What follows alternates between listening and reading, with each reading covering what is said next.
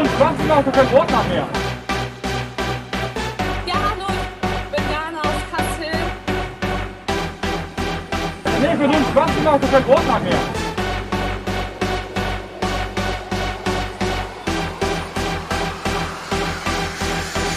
Kein Brot nach mehr. Also ich muss an dieser Stelle mal anmerken, dass Florian vorher die Intros mit mir nicht durchgeht. Und nur um das abzuschleifen, what the fuck? Das hast du doch schon wieder zusammengebastelt. Bastelstunde mit Florian. Das ist genauso Ach nee, cringe wie wirklich? die Situation an sich gewesen. Nee, die Situation an sich war nicht schwindig. Aber das können wir gleich bes äh, besprechen. Schönen guten Abend, guten Mittag, guten Morgen oder auch Gute Nacht. äh, eine neue Folge Sicherheitsphilosophen. Das, siehst du das? Nämlich unser, unser Standard war jetzt gar nicht mit drin, mit Florian und Raphael. So, Möchtest du es nochmal hören? nein. Jetzt habe ich dich Wenn voll du aus dem mich so Konzept fragst, gebracht. Als, ma, mach, nee, hast du überhaupt nicht, aber mach das als 5-Stunden-Video bei, bei YouTube rein, so wie äh, hier die Cantina-Band oder, oder Happy, und dann können die Leute sich das von mir aus 5 Stunden reinziehen. Sehr gut. Diese So, Folge wird nominiert für das schlechteste Intro überhaupt. Mit dem aber auch einen entsprechenden Titel genehm, eben. Schlechtestes Intro überhaupt. Ja, vielleicht gucken da mehr, äh, hören da mehr Leute zu. Nur, obwohl, dann hören sich nur das Intro an. Vielleicht. Vielleicht kommen sie nicht so weit. Also, fangen wir an, bringen wir ein wir bisschen Drive in die wir Sachen. Drive in die Sachen, Junge. So, hallo und herzlich willkommen zu den. Sicherheitsphilosophen. Mein Name ist Florian, mit mir Raphael. Dieser Podcast wird euch präsentiert vom neuen Buch Security Management für Hotelbetriebe. Ganzheitliches Sicherheitsmanagement für Hotelbetriebe und Hotelgäste. Das Must-Have vom Fachbuchautor Florian Horn für alle Verantwortlichen in der Hotellerie, die mehr Sicherheit für ihre Gäste, Mitarbeiter und ihr Haus haben wollen. Von Vergabe der Sicherheitsdienstleistungen bis Sicherheitskonzept. Alle Themen kompakt auf 154 Seiten in einem Buch zusammengefasst. Jetzt auf Amazon zu bestellen oder im lokalen Buchhandel. Und jetzt ganz viel Spaß mit den Sicherheitsphilosophen. So. Hallo. Ah, ich sag's dir. So. Ich würde ja gerne wieder von vorne Wieder viel anfangen. passiert. Es ist unglaublich viel passiert. Lass uns Okay. starten. Nein, also es ist echt, ich, ich sag dir, wir haben es jetzt, also vielleicht mal zur Einordnung. Wir haben es jetzt gerade Donnerstagabend, 18.59 Uhr. Ja, sag, sag mal noch ein Datum, weil sonst hilft so. das keinem. Donnerstagabend, 26.11.2020 nach Atomuhr 18.59 Uhr und 23 Sekunden. Ich habe vier Stunden Weihnachtsfeier hinter mir. Ich, echt, also digitale Weihnachtsfeier muss man dazu in Corona-Zeiten sagen. Also Punkt eins, größte Fauxpas und also das wohl Schlimmste ist ja wohl, dass man vor dem ersten Advent eine Weihnachtsfeier hat. Aber nach Toten Das Sonntag. zweite daran, Wumpe. Dann das zweite, dass man im November eine Weihnachtsfeier hat. Das gehört einfach mal in den Dezember. Weißt du was? Ich habe meinen zweiten Becher Glühwein hier. weiter. Ich habe meinen zweiten Becher Glühwein hier. Ich bin in absoluter Weihnachtsstimmung. Ähm, ich lehne mich ganz entspannt zurück Bullshit. und lass dich heute einfach mal moderieren. Als wenn du in Weihnachtsstimmung bist, das äh, weiß ich wem erzählen, aber nicht mir. Wollte ich nicht mal sehen, um zu wissen, dass du nicht in Weihnachtsstimmung bist. Wieso nicht? Ja, Den Weihnachtsschlüpper, Das- den ich anhabe, den du mir letztes Jahr geschenkt hast. Sachen, die will ich gar nicht wissen. Ja, ich weiß, du kannst dich nicht mehr dran erinnern. Erzähl es doch dein, erzähl es doch deiner Freundin. Ach nee, Moment. Die ist geflüchtet, wa? Die ist geflüchtet. Die ist so geflüchtet wie, naja, es gibt so einen oder anderen Kommentarschreiber, der würde jetzt sagen, zu Recht. Egal, lassen wir, geben wir denen keinen Raum. Wir haben heute genug Raum für ganz andere, ganz furchtbar gekloppte Menschen. Aber jetzt mal ernst bei der Sache. Weihnachten bei dir gar nicht gerade? So stimmungsmäßig? Nee, überhaupt nicht. nicht. Aber nicht das erste Jahr in Folge. Okay. Also bei mir ist Weihnachten seit, weiß ich nicht, aber lass mich lügen.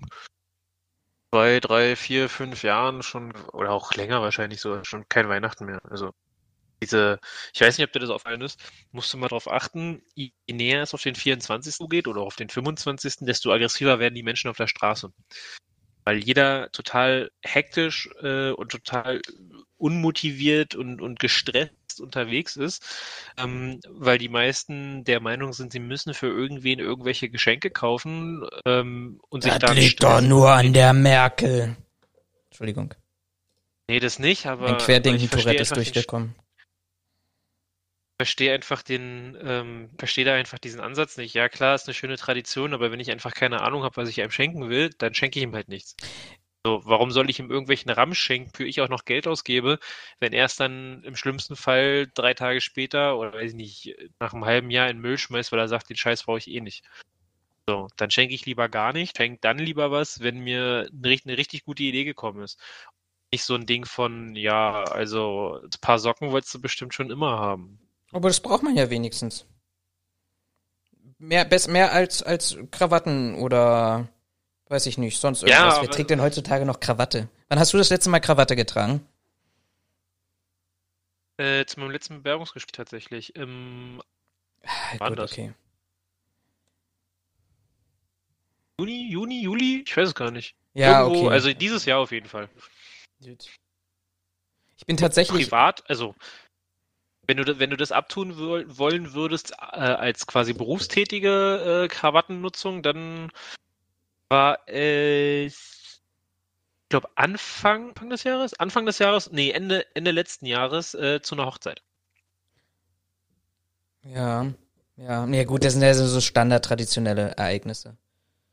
Ja, das ist richtig. Ich überlege gerade. Ja, es gab tatsächlich Arbeit- eine Zeit Arbeit zu, mag an, ich nicht.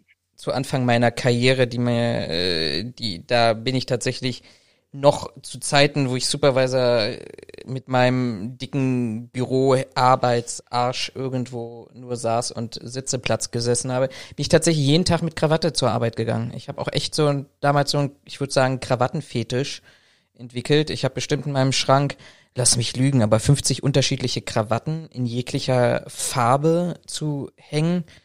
Also das ist echt schon. Du hast dir auch mal eine ausgeliehen. Ich erinnere mich gerade an unsere super. Kannst du dich an unsere Story Ja, erinnern?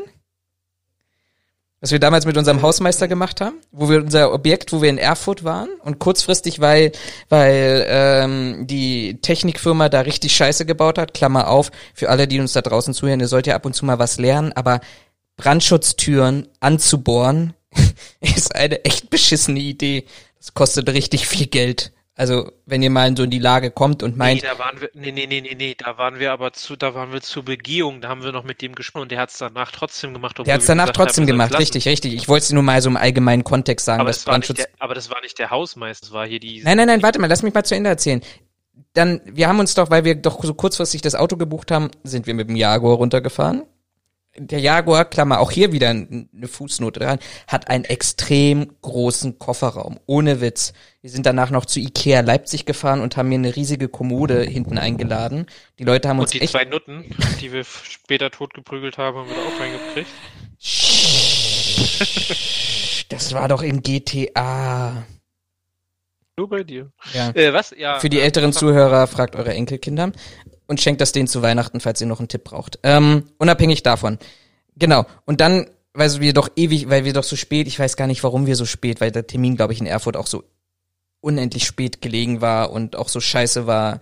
Also, wie, wie, ich erzähle das mal an dieser Stelle. Also es war einfach, es war eine Büroetage. Da brauchten wir Sicherheitstechnik und vier Kameras, glaube ich, waren das in irgendeiner Art und Weise. So. Und eigentlich ganz simpel, ganz clever, bla bla bla. Einbruchmeldeanlage kostet ja nicht viel, ist auch nicht stark zu projektieren. Die haben sich da, ach, was weiß ich, was die sich da, ähm, das war ja nicht mal Fort Knox am Ende des Tages, sondern es war einfach scheiße. Richtig scheiße. So, und dann, wir doch mit mehreren Firmen gearbeitet, weil der Typ, der vorne die Zugangstechnik gemacht hat, Ja. war doch ein anderer, als der später die EMA gemacht hat. ja, und alle wussten dann nachher nicht mehr, wer und wie und was und wo. Also, Okay, habe ich aber richtig in Erinnerung. Ja, ja, genau so. Es gab keinen Generalunternehmer, sondern es lief alles über uns. Also, ich meine, ein bisschen Schuh können wir uns an dieser Stelle auch vielleicht anziehen. Aber unabhängig davon. Ähm, dann, dann hast du mich doch nach Hau- Hause gefahren und am nächsten Ja. Tag hast du mich abgeholt. Und bist doch, da habe ich noch hier in Mariendorf gewohnt und bist mit dem, hatten, wir hatten ja noch immer den Jaguar und hast mich vorgefahren und hast an dem Tag mir meine Krawatte, die du für irgendwas brauchtest, äh, ich glaube für NRW oder sowas war das, ähm, mir Ja, zu, war's auch. gebracht. Du hattest, bist hochgekommen und zurück. Und unten stand der Hausmeister, mit dem ich, ich sag mal, so ein Semi-Verhältnis hatte. Ähm, und du bist dann hoch in meine Wohnung, ich hatte mich fertig gemacht und wir sind dann raus und ich habe dir doch meine Tasche in die Hand gedrückt und wir haben doch äh, dann diese Show abgezogen von wegen, ah, Herr Horn, ja, lassen Sie mich doch mal Ihre Tasche nehmen und äh, die sind dann zum Auto und du hast mir dann die Tür aufgehalten und äh, nee, heute sitze ich mal vorne und bist dann losgefahren mit diesem Auto und ich vergesse niemals diesen Blick von dem Hausmeister, der dachte, dass sonst wer da drin wohnt in diesem Haus. Ähm, mal davon abgesehen, dass übrigens, das war auch gar nicht schlecht, dass wir, das, weshalb wir dieses Auto auch hatten, übrigens auch bei der Sicherheitsfirma Eindruck gemacht hat. Und das war ein Faktor, den ich echt daraus gelernt habe. Du kannst inhaltlich scheiße sein, wie du willst. Man kann dich nicht ernst nehmen, du kannst groß, klein oder dick sein. Wenn du aber so tust, als ob du jemand wärst, dann bist du auf einmal, ah, guten Tag und ja, natürlich und sicherlich schaffen wir das. Ach, da haben wir doch gar kein Problem.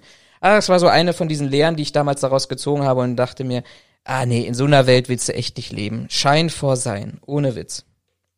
Ja, aber das Problem ist, das wird ja heutzutage, also das Ja, kriegst du schlecht bis gar nicht raus, weil es einfach so etabliert ist. Ich hatte ja bei mir im Objekt auch einen, einen Objektleiter von einer Sicherheitsfirma, der auch meinte, ja, ich habe das, ja, ich habe Brand, Brandschutzbeauftragter, ja, ja, habe ich alles, habe ich alles gemacht, ja, ja, klar, kann ich, kann ich, weiß ich, ja. Äh, da haben wir drüber geredet, worüber, ja, ja, nee, das machen wir so und so. Habe ich ihn angeguckt, meinte, das ist überhaupt gar nicht Diskussionsgrundlage, das so zu machen, wie Sie das vorschlagen, weil das mit den Brandschutzvorschriften überhaupt nicht äh, zusammenpasst. Ja, nee, stimmt, Herr Held, ja, nee, da hat, stimmt, da haben Sie recht, da habe ich jetzt gerade gar nicht dran gedacht. Ich auch nur dachte, Junge, halt doch einfach die Schnauze. Also, mehr Schein als Sein. Du, aber das ist es doch. Häufig so. am Ende des Tages ist es doch das. Also, da, da, da, da, das, da, also ich glaube, das ist, auf der einen Seite haben wir so, so ein typisch deutsches Phänomen an dieser Stelle. Hauptsache Scheine und dann bin ich wer und dann werde ich auch von den anderen akzeptiert. Wo ich mir dann sage, ja, aber du musst doch auch mal hinterfragen. Also so ein Schein, ganz ehrlich, so ein Schein ist mir doch scheißegal. Wenn jemand was drauf hat, dann hat er was drauf. So, dann musst du gucken, ob es eine rechtliche Anforderung gibt, dass er einen Schein, ähm, dass er einen Schein braucht dafür. Okay, dann kümmerst du dich darum. Aber am Ende des Tages, ich bin so weggekommen von davon, wenn ich Bewerbungsgespräche führe, äh, dass ich mir, ich gucke mir den Lebenslauf an und ich gucke mir das Anschreiben an. Und wenn ich sage, dass der Lebenslauf passt und im Anschreiben sind äh, wenig Rechtschreibfehler, dann gucke ich irgendwann mal nochmal durch, okay, was hat denn dieser Mensch für Zertifikate? Wobei da gucke ich eher, um so einen Eindruck zu bekommen. Also ich hatte jetzt dieses Jahr einen Bewerber gehabt, wo ähm, wo einfach der, der, der, ich glaube, was hatte der? Der hat einen Studienabschluss, ich glaube, der hat auch einen Bachelorabschluss gehabt, wenn nicht sogar einen Masterabschluss. Und ähm, dann war er danach nur noch irgendwie mit operativen Abschlüssen unterwegs. Dann hat er noch sein, weiß ich nicht, äh, einen Personenschutzlehrgang gemacht und dann hat er irgendwie einen Werkschutzlehrgang gemacht, was weiß ich nicht alles, wo ich ihn dann gefragt habe, naja, wo, wo wollen Sie denn hin? Also was ist denn Ihr Ziel? Sie haben jetzt den höchsten akademischen Abschluss, den Sie in diesem Bereich erreichen können. Und nachdem Sie den haben, gehen Sie gar nicht auf die Suche nach einem Job, der Ihnen da passt, sondern Sie fangen dann an, so Sachen wie Personenschutz zu machen, Klammer auf, also A, kennst du meine Meinung dazu sehr gut, was ich von Personenschutzlehrgängen in der privaten Sicherheitswirtschaft halte. Ähm, und B, ähm, ist das für mich einfach auch das falsche Signal an, an in Richtung eines, eines Arbeitgebers oder sowas. Und dann möchte ich halt eher, wenn jemand sagt, okay, der hat, der hat ausreichend Erfahrung, dann prüfe ich halt sein Fachwissen ähm, in, in Gesprächen ab. Und wo ich auch ganz stark dazu gekommen bin, ähm, ist diese ganze Thematik, okay, dann stellst du mal Praxisfallbeispiele und dann muss er praktisch dir mal aus dem Stegreif, weiß ich nicht, ein Sicherheitskonzept für einen Objektschutz schreiben. Oder er muss dir aus dem Stegreif erzählen, wie er, wenn er jetzt die Meldung bekommt, Schießerei Frankfurt-Main Hauptbahnhof, wie, welche Maßnahmen er an dieser Stelle ergreifen würde, um, weiß ich nicht, Inf Geschäftsführung zu informieren, Informationsmanagement zu betreiben, Kräfte zu disponieren, etc., etc. Und wenn das jemand kann, ne, dann kann ich dem noch jegliche fachliche Qualifikation hinterher schieben, die macht er dann auf einer Arschbacke, rutscht er die ab. Ja, aber das ist halt häufig das Problem, dass man, also wenn ich eine Qualifikation von jemandem sehe, nehme ich das auch als Indiz, dass ich weiß, auf welchem Niveau er sich bewegt. nicht unbedingt von, äh, von seiner, von seiner Fachkenntnis, aber ich setze dann halt gewisse, ähm, gewisse Thematiken oder gewisse, äh, einen gewissen Wissensstand setze ich einfach voraus. So, dass ich zum Beispiel eine ähm, äh, äh, Fachkraft für Schutz und Sicherheit als Beispiel ähm, nichts mehr über äh, Zivilrecht und eventuell ein bisschen Strafrecht erklären muss, setze ich voraus. Ich erwarte von der Fachkraft für Schutz und Sicherheit auch, dass sie äh, imstande ist, fehlerfrei fünf Sätze zu schreiben und einen Bericht zu verfassen, ähm, den ich danach nicht zurückgebe mit, da fehlen übrigens die Punkte, die Punkte, die Punkte. Da erwarte ich, ich erwarte auch von einem Meister für Schutz und Sicherheit logisch, also selbstständiges Mitdenken.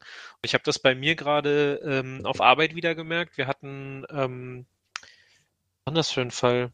Genau, wir hatten einen Fall, ähm, Brandmeldeanlage ausgelöst, ähm, Feuerwehr mit zwei Löschzügen eingerückt, ähm, komplettes Haus äh, evakuiert und hab dann, also es war klar, dass es kein, dass, es war ein Fehlalarm, es war auch äh, quasi bekannt, weil wir schon, bevor die Feuerwehr da war, wussten wir schon, woran es gelegen hat. Die Feuerwehr hat es dann halt als unklare Ursache ähm, definiert, ist wieder abgerückt.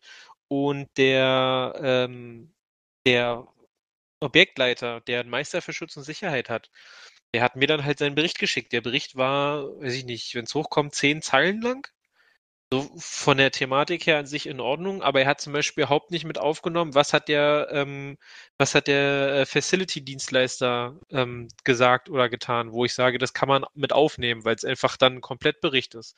Also die beide, beide ähm, Dienstleister berichten immer an die gleichen Personen. So, warum soll äh, der Facility-Dienstleister einen eigenen Bericht schreiben? Das macht keinen Sinn. Das hätte man absprechen können, das hat sonst immer funktioniert.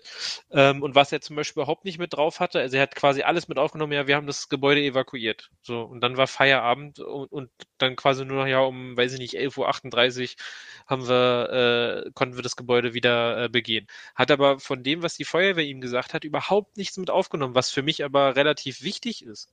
Also allein schon diese Tatsache, dass die Feuerwehr sagt, ja, das ist der und der Melder gewesen, wir können aber nicht zuordnen, mhm. warum der ausgelöst hat. Als, also wir hatten so einen anderen Fall, ähm, da hat ein Melder ausgelöst, der hätte nicht auslösen dürfen. Ähm, weil der, ähm, in, also weil die Feuerwehr hat bestätigt, dass die Meldergruppe, zu der der Melder gehörte, also laut Papier, die wir hatten, äh, laut Plänen, die wir hatten, ähm, war diese Meldergruppe äh, in Revision genommen. Also sie durfte nicht auslösen und der Melder hat aber trotzdem ausgelöst. Und da war damals auch die Feuerwehr gekommen und die Feuerwehr hat sich das auf äh, an der BMZ angeschaut und hat auch gesagt, das verstehen sie nicht, weil der Melder dürfte nicht auslösen. Er ist halt extra rausgenommen worden. Ja. Also man, da ging es nämlich dann darum, Scheiße, hat äh, der, der Mitarbeiter vom Facility Service, hat der Scheiße gebaut, hat der irgendwas falsch rausgenommen. Der hat natürlich sich gesehen und gesagt, geil, jetzt zahle ich hier gleich 6000 Euro für einen, äh, für einen Feuerwehreinsatz. Ähm, also hatte so ein bisschen Sorge und hat sich dann natürlich auch in Frage gestellt, so hat er Scheiße gebaut, weil er halt die Anlage immer schaltet. Mhm. Ähm, die Feuerwehr hat das relativ schnell klargestellt und weil ich halt auch nicht wollte, dass man ihm dann Vorwürfe macht, wollte ich das halt im Bericht drin stehen haben, dass die Feuerwehr klar sagt, der Melder war rausgenommen. Es lag nicht daran, dass er nicht rausgenommen wurde. Einfach auch, um eine gewisse Sicherheit in alle Richtungen zu schaffen. Das war auch so ein Punkt, den hat der Meister damals nicht mit aufgenommen, wo ich mir sage, das erwarte ich aber. Also und da geht's dann auch nicht drum mit, ja gut, das habe ich woanders anders gemacht. Nee, das ist selbstständiges Mitdenken und ich erwarte, dass solche Sachen mit in einem Bericht aufgenommen werden. Also ich würde das fast so. behaupten, das ist ja auch, sind ja auch Grundlagen. Siehst du, und da sind wir wieder an dem Thema. Also man kann es jetzt darauf schieben, wir sind beide studiert, keine Ahnung, weiß ich nicht. Ähm, aber ähm, du weißt nicht, ob ich studiert habe. nee, vielleicht, ich weiß nicht, ob es daran liegt, dass wir studiert haben oder ob es an irgendwelchen anderen Erfahrungen liegt oder an unserer generellen Herangehensweise. Das weiß ich nicht. Aber genau das ist diese Sache. Wenn ich eine GSSK kriege, dann weiß, also dann, dann gehe ich einfach schon mit einer anderen Erwartungshaltung an diese Person heran weil sie einfach eine, ähm, einen anderen ähm, Schulungsstand hat oder einen anderen Schulungsniveau hat als ich oder als ein Meister. Aber von einem Meister erwarte ich schon eine ganze Menge mehr. Also ja, muss absolut. ich auch so sagen. Musst du ja auch erwarten. Ist ja auch so, aber leider zeigt mir, zeigt mir ganz häufig, dass ich das nicht kann. Und dass auch die Leute ähm, mit einer Schule, also mit einer, mit einer Qualifikation kommen ähm, und den, diesen entsprechenden, diese entsprechende Niveau gar nicht erreicht haben.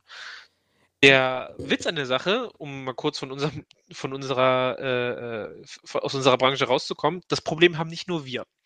Äh, eine Freundin von mir, äh, die arbeitet beim, äh, bei einem Tierarzt oder bei zwei Tierärztinnen in der Praxis und die hatten jetzt ähm, eine Praktikantin da, die in ihrem Medizinstudium ist, also Tiermedizinstudium.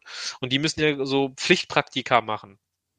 Ähm, und diese Dame war eine Frau, die da zum Praktikum kam, die, ähm, die war im neunten Semester von äh, ich glaube, es waren zwölf oder, ja doch, es waren zwölf, glaube ich, elf oder zwölf, also schon relativ am, am Ende, hatte ihre Studienzeit schon um ein Jahr über die, äh, über die Regelstudienzeit verlängert ähm, und stand in dieser Praxis und konnte quasi nichts. Also die Tierassist Tierarztassistentin, ja, also die ja rein vom also gefühlt zumindest, wenn man sich das so anhört, die, die rein vom, vom Wissensstand und vom, vom Niveau her deutlich tiefer steht als ein, als ein Tierarzt, ein Studierter, ähm, die hat ja äh, mit der linken Arschbacke Sachen vorgemacht. Hm. So, und, und die Assistentin musste halt die ganze Zeit die, äh, die äh, Assistentin fragen, wie man was wo macht und hatte von vielen Sachen keine Ahnung. Da haben selbst die Ärzte, die zwei Ärztinnen gesagt, so dass, also für ein neuntes Semester ist das echt schlecht weil du von der nichts, also die kann ja quasi nichts leisten. Sie konnte keine Proben machen, die konnte keine Untersuchung machen, ähm, die konnte Befunde nicht erstellen etc. pp. Wo sie sagen, also im neunten Semester haben selbst die Ärztinnen gesagt, da muss man weiter sein, da muss man mehr können. Entschuldigung, so. warum haben wir denn lauter Tiere hier in der Praxis behandeln wir keine Menschen? So, Genau, so nach, so nach dem Motto, so, äh, das hat ja vier Beine, was ist denn das? Ja, das ist ein Hund. Ach so, ja. so okay. sieht ein Hund aus. Ich habe mir immer gewünscht, mal einen zu sehen. Gibt es davon mehrere oder gibt es die nur in der einen Form? Ne? Aber so, das ist halt, wo ich mir dann auch sage, so, ich habe manchmal nicht das Gefühl, dass es an der Qualifikation liegt, sondern auch das, was Polizei, Bundeswehr, Feuerwehr ähm, und viele andere Behörden ähm, ähm, auch immer wieder in ihren Bewerbungsprozessen sehen. Die Leute haben zwar Interesse und finden den, den Job cool, aber die bringen überhaupt nicht mehr die Basis mit, um diesen Beruf vernünftig zu erlernen. Und das Problem haben wir in der Sicherheitsbranche halt auch. Hm. Mir ist, mir ist gerade ein Punkt noch gekommen, während du erzählt hast, ähm, wo ich auch tatsächlich drauf achte. Ähm, wenn du natürlich jemanden hast, der seit, der offensichtlich blickig ist, weil er sich schon mal bewirbt anderswohin und für eine höhere Stelle. Aber ich sag mal, ähm, sich immer noch darauf ausruht, weil er unter die Bestandsregelung fällt, weil er ähm, seit, weiß ich nicht was, 30 Jahren im Sicherheitsgewerbe arbeitet. Ach, der nur die Schulung hat, aber quasi ja, nicht mal, Kunde gilt. Ja, genau, oder, oder gar nicht ja, mal mehr, sondern einfach wirklich unter die, unter die ganzen Best anderen Bestandsregelungen fällt. Mhm. Ähm, das ist tatsächlich auch so ein Punkt, wo ich wirklich explizit auch auf die Qualifikation achte, weil ich mir einfach sage, das mag jetzt wieder hart sein, wir haben im, im, im Offsetting davon gesprochen über äh, Angriffsfläche oder ähnliches.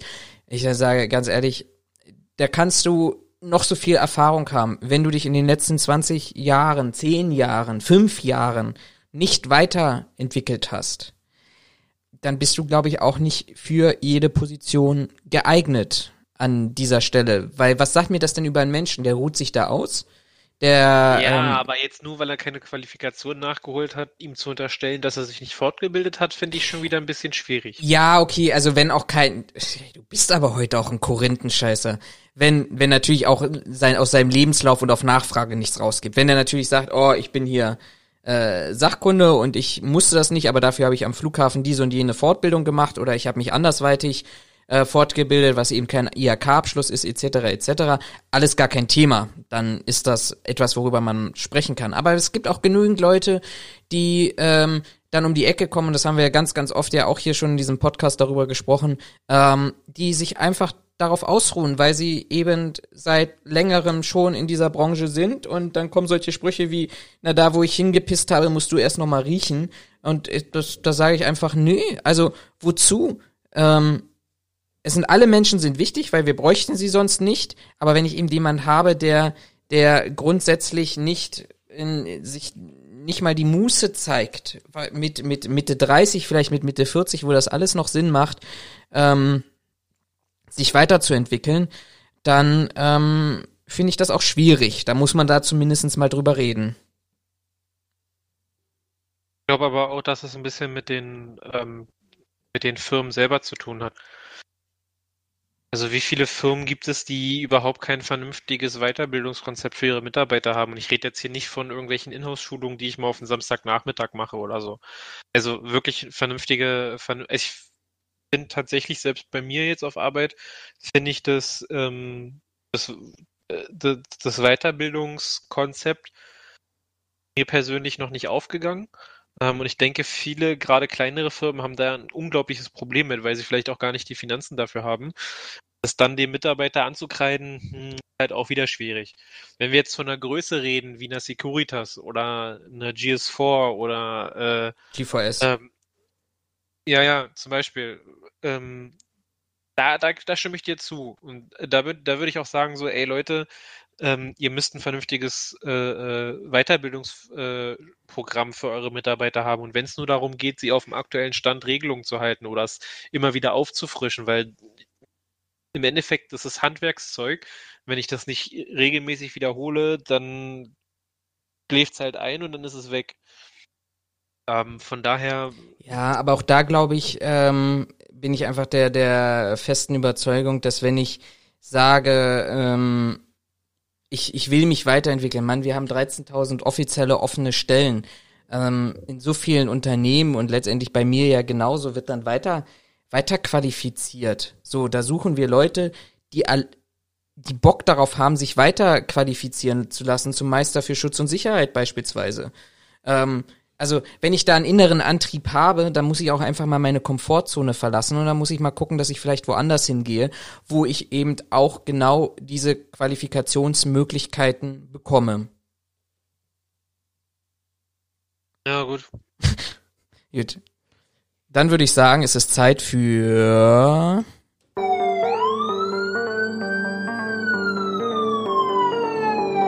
die News Quickies. Sollten wir auch noch ein Stück einkürzen. Bis So. sich der Erste darüber beschwert.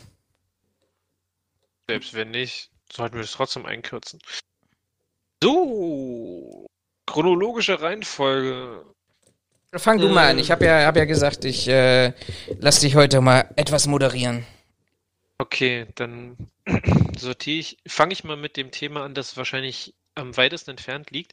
Und zwar hat Berlin wieder äh, Verkehrssicherheitstage gemacht. Äh, und zwar in der Woche vom 9. bis zum 13. November. Ähm, wie gesagt, ist das, was jetzt am weitesten wegliegt.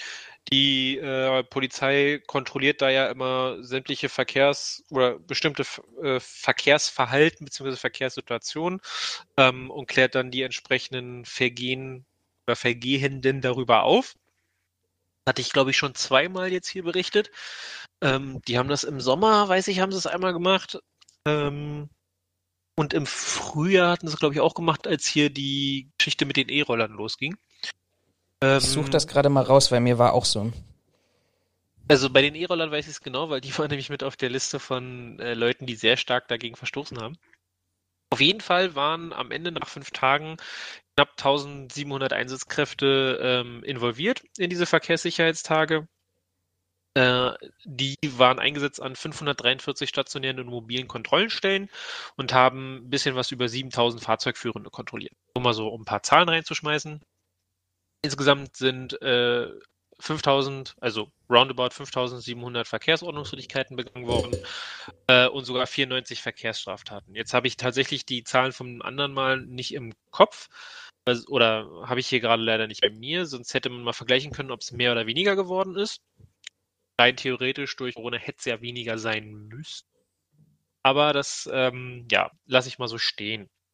So, jetzt hatte ich hier wieder was haben wir denn hier? Also sie haben insgesamt fünf Personen, äh, fünf Alkohol, alkoholisierte Personen festgestellt. Mit einem Höchstwert von einem Promille äh, bei dem Autofahrer. Ähm, jetzt rat mal, wie viele Fahrzeugführende sie hatten, die unter Drogeneinfluss standen. Hm. Sag mal nochmal, wie viel haben sie kontrolliert? Äh, insgesamt kontrolliert, also über fünf Tage sind 5700. Also ich sag mal so, weiß ich nicht, 25. Ich glaube an das gute Menschen. Ey, du bist echt gut, es sind 24. Echt? Ja, ja, 24 äh, Fahrzeugführer äh, unter Drogeneinfluss. Ich habe auch nicht vorher gelesen, das muss ich an dieser Stelle ja auch dazu sagen. Ähm, es gab insgesamt 380 Geschwindigkeitsüberschreitungen, das finde ich schon krass. Wobei hier leider nicht dabei steht, ähm, wo sie anfangen zu zählen, weil in der Stadt fährt eigentlich jeder 60. Aber lassen wir das mal raus. Wieder das Interessante, 509 Verkehrsteilnehmer missachteten äh, Rotlicht und darunter 290 Radfahrende. Also die Radfahrer haben es immer noch nicht ver verstanden und vor allen Dingen ist halt auch wieder mehr als die Hälfte. Ähm, 217 Kraftfahrzeuge, also Autofahrer und zwei E-Scooter haben Rotlicht missachtet. Ähm, ansonsten hatten sie 329 Handyverstöße, 264 durch Autofahrer und 65 Radfahrer. Was haben wir noch? S- no- äh, 79 Kraftfahrzeuge verkehrsfriedlich in Fahrradstraßen, weil wir ja momentan auf der Friedrichstraße ist es, glaube ich, haben wir Ja. eine Radstraße und da Stadtmitte Checkpoint, Checkpoint Charlie ist es, da haben sie, glaube ich, auch noch, aber das ist, glaube ich, auch Friedrichstraße, ne, wenn ich mich Das gehört zur Friedrichstraße, ja. Okay, da habe ich mich da nicht geirrt. Was haben wir hier noch? Ich kann mal übrigens, während du, während du mal suchst danach, ich habe nämlich die, die vom 22.06. gefunden. Wir haben ja einen wunderbaren Regieplan, wo wir das alles reinschreiben. Äh, auch da waren es 1700 Dienstkräfte und 4371 Verkehrsordnungswidrigkeiten und 72 Verkehrsstraftaten. 4300? Ja, 71. Dann sind es mehr geworden. Weil jetzt haben wir 5717. Wie viel wurden bei dir kontrolliert? Äh, 7000. Okay, bei mir das war's. 6440, aber das würde es auch nicht ganz erklären. Nee. Wie viele Verkehrsstraftaten hattest du? 72. 73, ich habe 94. 72. Ja, 7,3, ich habe 9,4. Jo. Also auch gestiegen. Oh, okay, gut. Geht halt auf Weihnachten zu. Ja, ich glaube, also ich könnte, ich kann mir das schon gut vorstellen, weil ich einfach sage, ähm, durch Corona sind halt die öffentlichen Verkehrsmittel unattraktiver geworden. Homeoffice, ja, Ja, soll gemacht werden, aber äh, seien wir mal ganz ehrlich, das siehst du bei dir und das sehe ich bei mir ja genauso. Auch diese Rückkehr in die Betriebe ist, wird ja dennoch äh, äh, forciert an der einen oder Ja. anderen Stelle. Ähm, und von daher ähm, kann ich mir einfach gut vorstellen, dass einfach mehr Verkehr ist. Und, ah nee, das war auch, wären sie auch außerhalb der, das könnte man nochmal gucken, außerhalb der Sommerferien gemacht haben. Trotzdem am 22.06. Ja. Ja, müsste außerhalb der Sommerferien sein. Ähm, egal. Das letzte, was ich jetzt hier noch äh, mit rausgepickt habe, also Sie haben es auch noch aufgeschlüsselt, äh, Halten, Parken, Verhalten Fahrradfahrer, Sicherungspflichten, bla bla bla. Was ich jetzt aber noch interessant fand, fand technische Mängel. Insgesamt haben Sie 540 Fahrzeuge mit technischen Mängeln ähm, festgestellt. 516 davon waren PKWs oder motorisierte Fahrzeuge, 24 davon Radfahrer. Das fand ich irgendwie schon krass. Ja, das haben sie letztes Mal nicht so explizit aufgeschlüsselt. Also 540 technische Mängel auf deutschen Straßen, wo wir einen TÜV haben, finde ich schon krass. Ja. Steht was Also- zu dir mit Kinder im PKW mit der nicht vorschriftsmäßigen Sicherung, zufälligerweise? Weil das, da bin ich gerade jetzt hier drüber gestolpert, weil ich das einfach Ja, ein Unding finde, weil, also hier äh, waren es zehn im Juni, wo Hier ich mir einfach sechs sage, Kinder in Autos nicht vorschriftsmäßig gesichert. ja, wenigstens in das ist 100 zurückgegangen. In 199 Fällen wurde die Gurtpflicht gegen die Gurtpflicht verstoßen. Ja, wenn jemand anders meint, sich umbringen zu müssen beim Verkehrsunfall, ist mir das wurscht, aber ganz ehrlich, Kinder nicht zu sichern, kapiere ich nicht. Auch interessant, Bekämpfung von Kraftfahrzeugrennen. Es wurden vier Rennen zur Anzeige gebracht. In diesem Zusammenhang wurden zwei Führerscheine und drei Fahrzeuge beschlagnahmt. Also, äh, Haben selbst sie dazu geschrieben, wann sie es rau- wann sie es wieder rausgeben mussten? Nee, haben sie nicht. Aber also diese Verkehrssicherheitstage werden in den Medien sogar bekannt gegeben. Also das habe ich, ich habe es auch über die Medien mitbekommen, dass wieder Verkehrssicherheitstage sind. Da stelle ich mir die Frage, wie blöd muss ich sein, in dieser Zeit mir mit irgendeinem Deppen ein Rennen liefern zu müssen. Also, Ich glaube, da kommen ganz, ganz klassische Phänomene drin, die du bei allen anderen hast. Ich meine, ja, äh, klar. warum? Wahrscheinlich auch das. Weil ich einfach sage, ich, ich, ich werde doch nicht erwischt. Und wenn ich erwischt werde, dann bin ich schneller und dann hängt vielleicht auch noch ein falsches Dann war es auch der andere, dann war es nicht ich. Ja, ja, ne? genau. Nee, okay, aber ja, wie gesagt, scheint wieder ein Erfolg gewesen zu sein. Die Menschen lernen es nicht, wie wir sehen, es wird eher schlimmer. Mal gucken, wie es mit den nächsten Verkehrssicherheitstagen aussieht. wir halten euch da auf dem Laufenden. Wunderbar. Ja, womit fange ich denn heute an? Ich ähm, fange einfach mal mit, mit einer Fragestellung an, die ich, mich, die ich mir heute früh gestellt habe. Warum stehe ich eigentlich auf? Warum stehe ich eigentlich auf und warum tue ich diesen ganzen Scheiß noch? Nee, grundsätzlich, wir haben ja schon in der einen oder anderen Folge darüber gesprochen, über Substitution im, im Sicherheitsgewerbe nach Corona. Und ich habe mir an dieser Stelle einfach wirklich die, die Frage gestellt und gesagt, ja, was haben wir denn eigentlich als Sicherheitsbranche gemacht? Weil ich habe heute früh einen Bericht gelesen, ähm, wo eben über ein Leipziger Start-up gesprochen wird. Ähm, ich will jetzt gar nicht hier die Sinnhaftigkeit dieser Maßnahmen diskutieren, aber offensichtlich ähm, testen die gerade in einem Shoppingcenter eine neue Technologie, nämlich du wirst offensichtlich beim Eingang äh, von einer Kamera gescannt und die kann dann eben prüfen, ähm, ob du eine Maske trägst oder nicht. Und solltest du keine Maske tragen, dann ähm, erinnert dich die äh, Stimme aus der Maschine mit der Fragestellung, hast du an die Maske gedacht? Ähm, und das war, ich will gar nicht im Kern darüber reden, macht das Sinn oder nicht und wer, wer, glaube ich, sind alle Argumente, die wir damals auch schon hatten, auch heute noch gültig. Wer immer noch nicht an die Maske denkt, der, der wird auch sich dadurch nicht erinnern lassen. Das macht er heutzutage einfach vorsätzlich.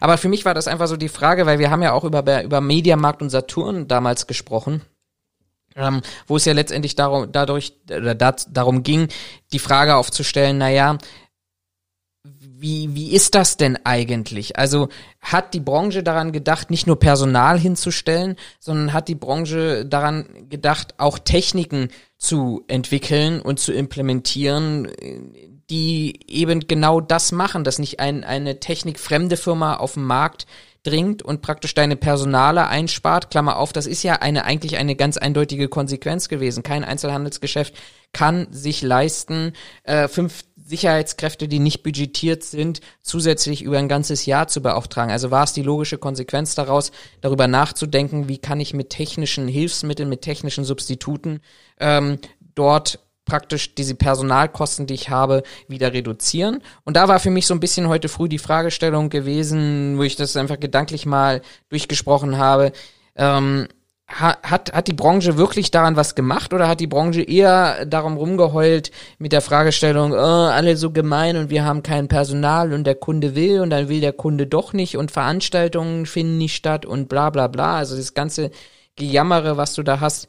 Interessanterweise hat das auch tatsächlich heute jemand, ein, ein, ein User kommentiert, der mir, ähm, der dann sagte, na, er sieht das nicht so. Dann habe ich ihm das genau mit diesen Argumenten gerade erklärt, warum dann Start-ups letztendlich bei Mediamarkt und Saturn ist es auch eine Technikbude gewesen, bei Aldi genauso externes Technikunternehmen, hier jetzt im Shopping Center ein Technik-Startup, zumindestens lokal aus, aus Leipzig, also regional eingekauft, aber nirgendwo habe ich gelesen, Sicherheitsdienst äh, stellt Technik zur Verfügung. So, wo ich auch gar nicht irgendwie Entwicklung, irgendwie Technik entwickeln muss, sondern ich kann ja sagen, okay, Start-up, ich prüfe, mache mal eine Marktanalyse und stelle fest, da gibt es einige Systeme, warum biete ich das dem Kunden nicht an und reiche den Auftrag zwar durch, aber setze mir da zehn Prozent drauf, aber der Kunde kriegt den von mir und kriegt das nicht von einem Dritten. Also ich binde den Kunden wieder ein bisschen stärker an mein Unternehmen. Na jedenfalls hat er irgendwann vorgeworfen, ich würde zu pauschal argumentieren. Ähm, er würde seinen Kunden sowas anbieten und habe ich geschrieben äh, auf die Rückfrage dann, ähm, dass er mir doch mal bitte, äh, soll mir doch mal bitte, ich, das interessiert mich halt wirklich und das sage ich nochmal, es interessiert mich halt wirklich. Ähm, er soll mir doch mal bitte einen Link schicken, wo ich sein Produktportfolio einsehen kann. Seitdem ist auch wieder Schweigen im Walde. Also von daher war das so ein bisschen die Fragestellung, aber kommentiert an dieser Stelle ganz gerne, was ihr, was ihr dazu denkt. Ja. Passt ganz gut zu der Thematik, die, wo hatte ich die denn letztens erst? Da ging es mich, ähm, ich habe das irgendwo in den Nachrichten, ich kann dir leider nicht mehr genau sagen, wo, habe ich aber auch gehört, wie Politiker sagten, ja, wir waren ja auf den Herbst gar nicht vorbereitet. Wo ich mir die Frage stelle, Herrschaften, wir haben, wir schleppen dieses Corona-Thema jetzt seit März mit uns rum. Von mir aus können wir, äh, seien wir ganz, seien wir ganz konservativ, sagen wir, wir schleppen das Thema seit April mit uns rum. Wie kann ich denn da auf einen Herbst nicht vorbereitet sein? Also wir haben doch im April, im Mai haben wir doch schon davon gesprochen, dass das ja mit der Grippezeit dann ziemlich beschissen wird, weil wir ja dann schwerer unterscheiden können, weil wir noch mehr Kranke haben. Wie kann sich die Politik hinstellen als Parlament und sagen, na, darauf waren wir gar nicht vorbereitet? Genauso Das- wie sich die Schulministerien hinstellen und sagen, was, Sommerferien sind nach sechs Wochen zu Ende? Scheiße, wir haben immer Ja, auch ja, noch kein genau, Konzept. genau. Also ist ja das gleiche Phänomen. Im Endeffekt ist ja auch, also habe ich heute im, im Radio gehört, gibt es Kritik daran, dass ähm, Söder hat das in Bayern, glaube ich, schon gemacht, ähm, dass die, die Weihnachtsferien früher anfangen. Äh, und ich glaube, einige andere Bundesländer sind Ich glaube, das ist bundesweit jetzt festgelegt worden. oder bundeseinheitlich inzwischen festgelegt, wo es ja auch Kritik kommt mit von wegen, ist ja schön, dass die Kinder äh, früher, äh, also quasi früher keine Kontakte in dieser Art und Weise mehr haben. Nur hat mal irgendjemand drüber nachgedacht, dass dahinter in der Regel noch arbeitendes Volk sitzt, das sich jetzt um seine Kinder kümmern muss. Interessanterweise haben wir das heute auch diskutiert. Das Ja, war nämlich genau diese Endeffekt es Thematik, ja? Aber, aber im Endeffekt ist es doch genau das, es ist wieder ein Aktionismus, es ist wieder ein kurzgeschossener Impuls, wo sich keiner einen Kopf macht. Und das ist, also kannst du ja bei der Sicherheitsbranche absehen. Ich habe schon ich hatte ja am Anfang gesagt, du meintest ja so, na hier, guck mal, wenn wir Perso Personal und Technik einsetzen, das wird bestimmt super. Da habe ich ja dann gesagt, das sehe ich so nicht und ich halte Technik auch nicht für die richtige Variante. Ähm, man kann das erproben, aber im Endeffekt, wenn einer dran vorbeigeht, geht einer dran vorbei. Bestes Beispiel ist mein Penny. Die haben in irgendeiner Kernzeit haben die da einen Sicherheitstypen drin stehen, der dir sagt, dass du einen Wagen wieder nehmen Pass musst. auf, jetzt kommt gleich der Shitstorm. Das habe ich mir auch schon eingefangen. Interessiert mich doch nicht.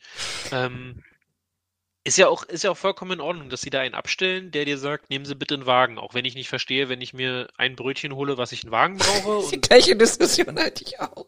aber ne, von der Diskussion mal weg. Der Witz an der Sache ist, dass der ja ab einer bestimmten Uhrzeit nicht mehr da ist. Irgendwie, ich vermute mal, der fängt morgens an. Oder weiß ich nicht, ob der mittags da ist erst und dann nur ein paar Stunden, aber so die meistens relativ ja, spät abends ist jetzt auch übertrieben, aber so vor 18 Uhr gehe ich nicht zum Penny, einfach weil ich vorher nichts brauche und halt auch arbeite.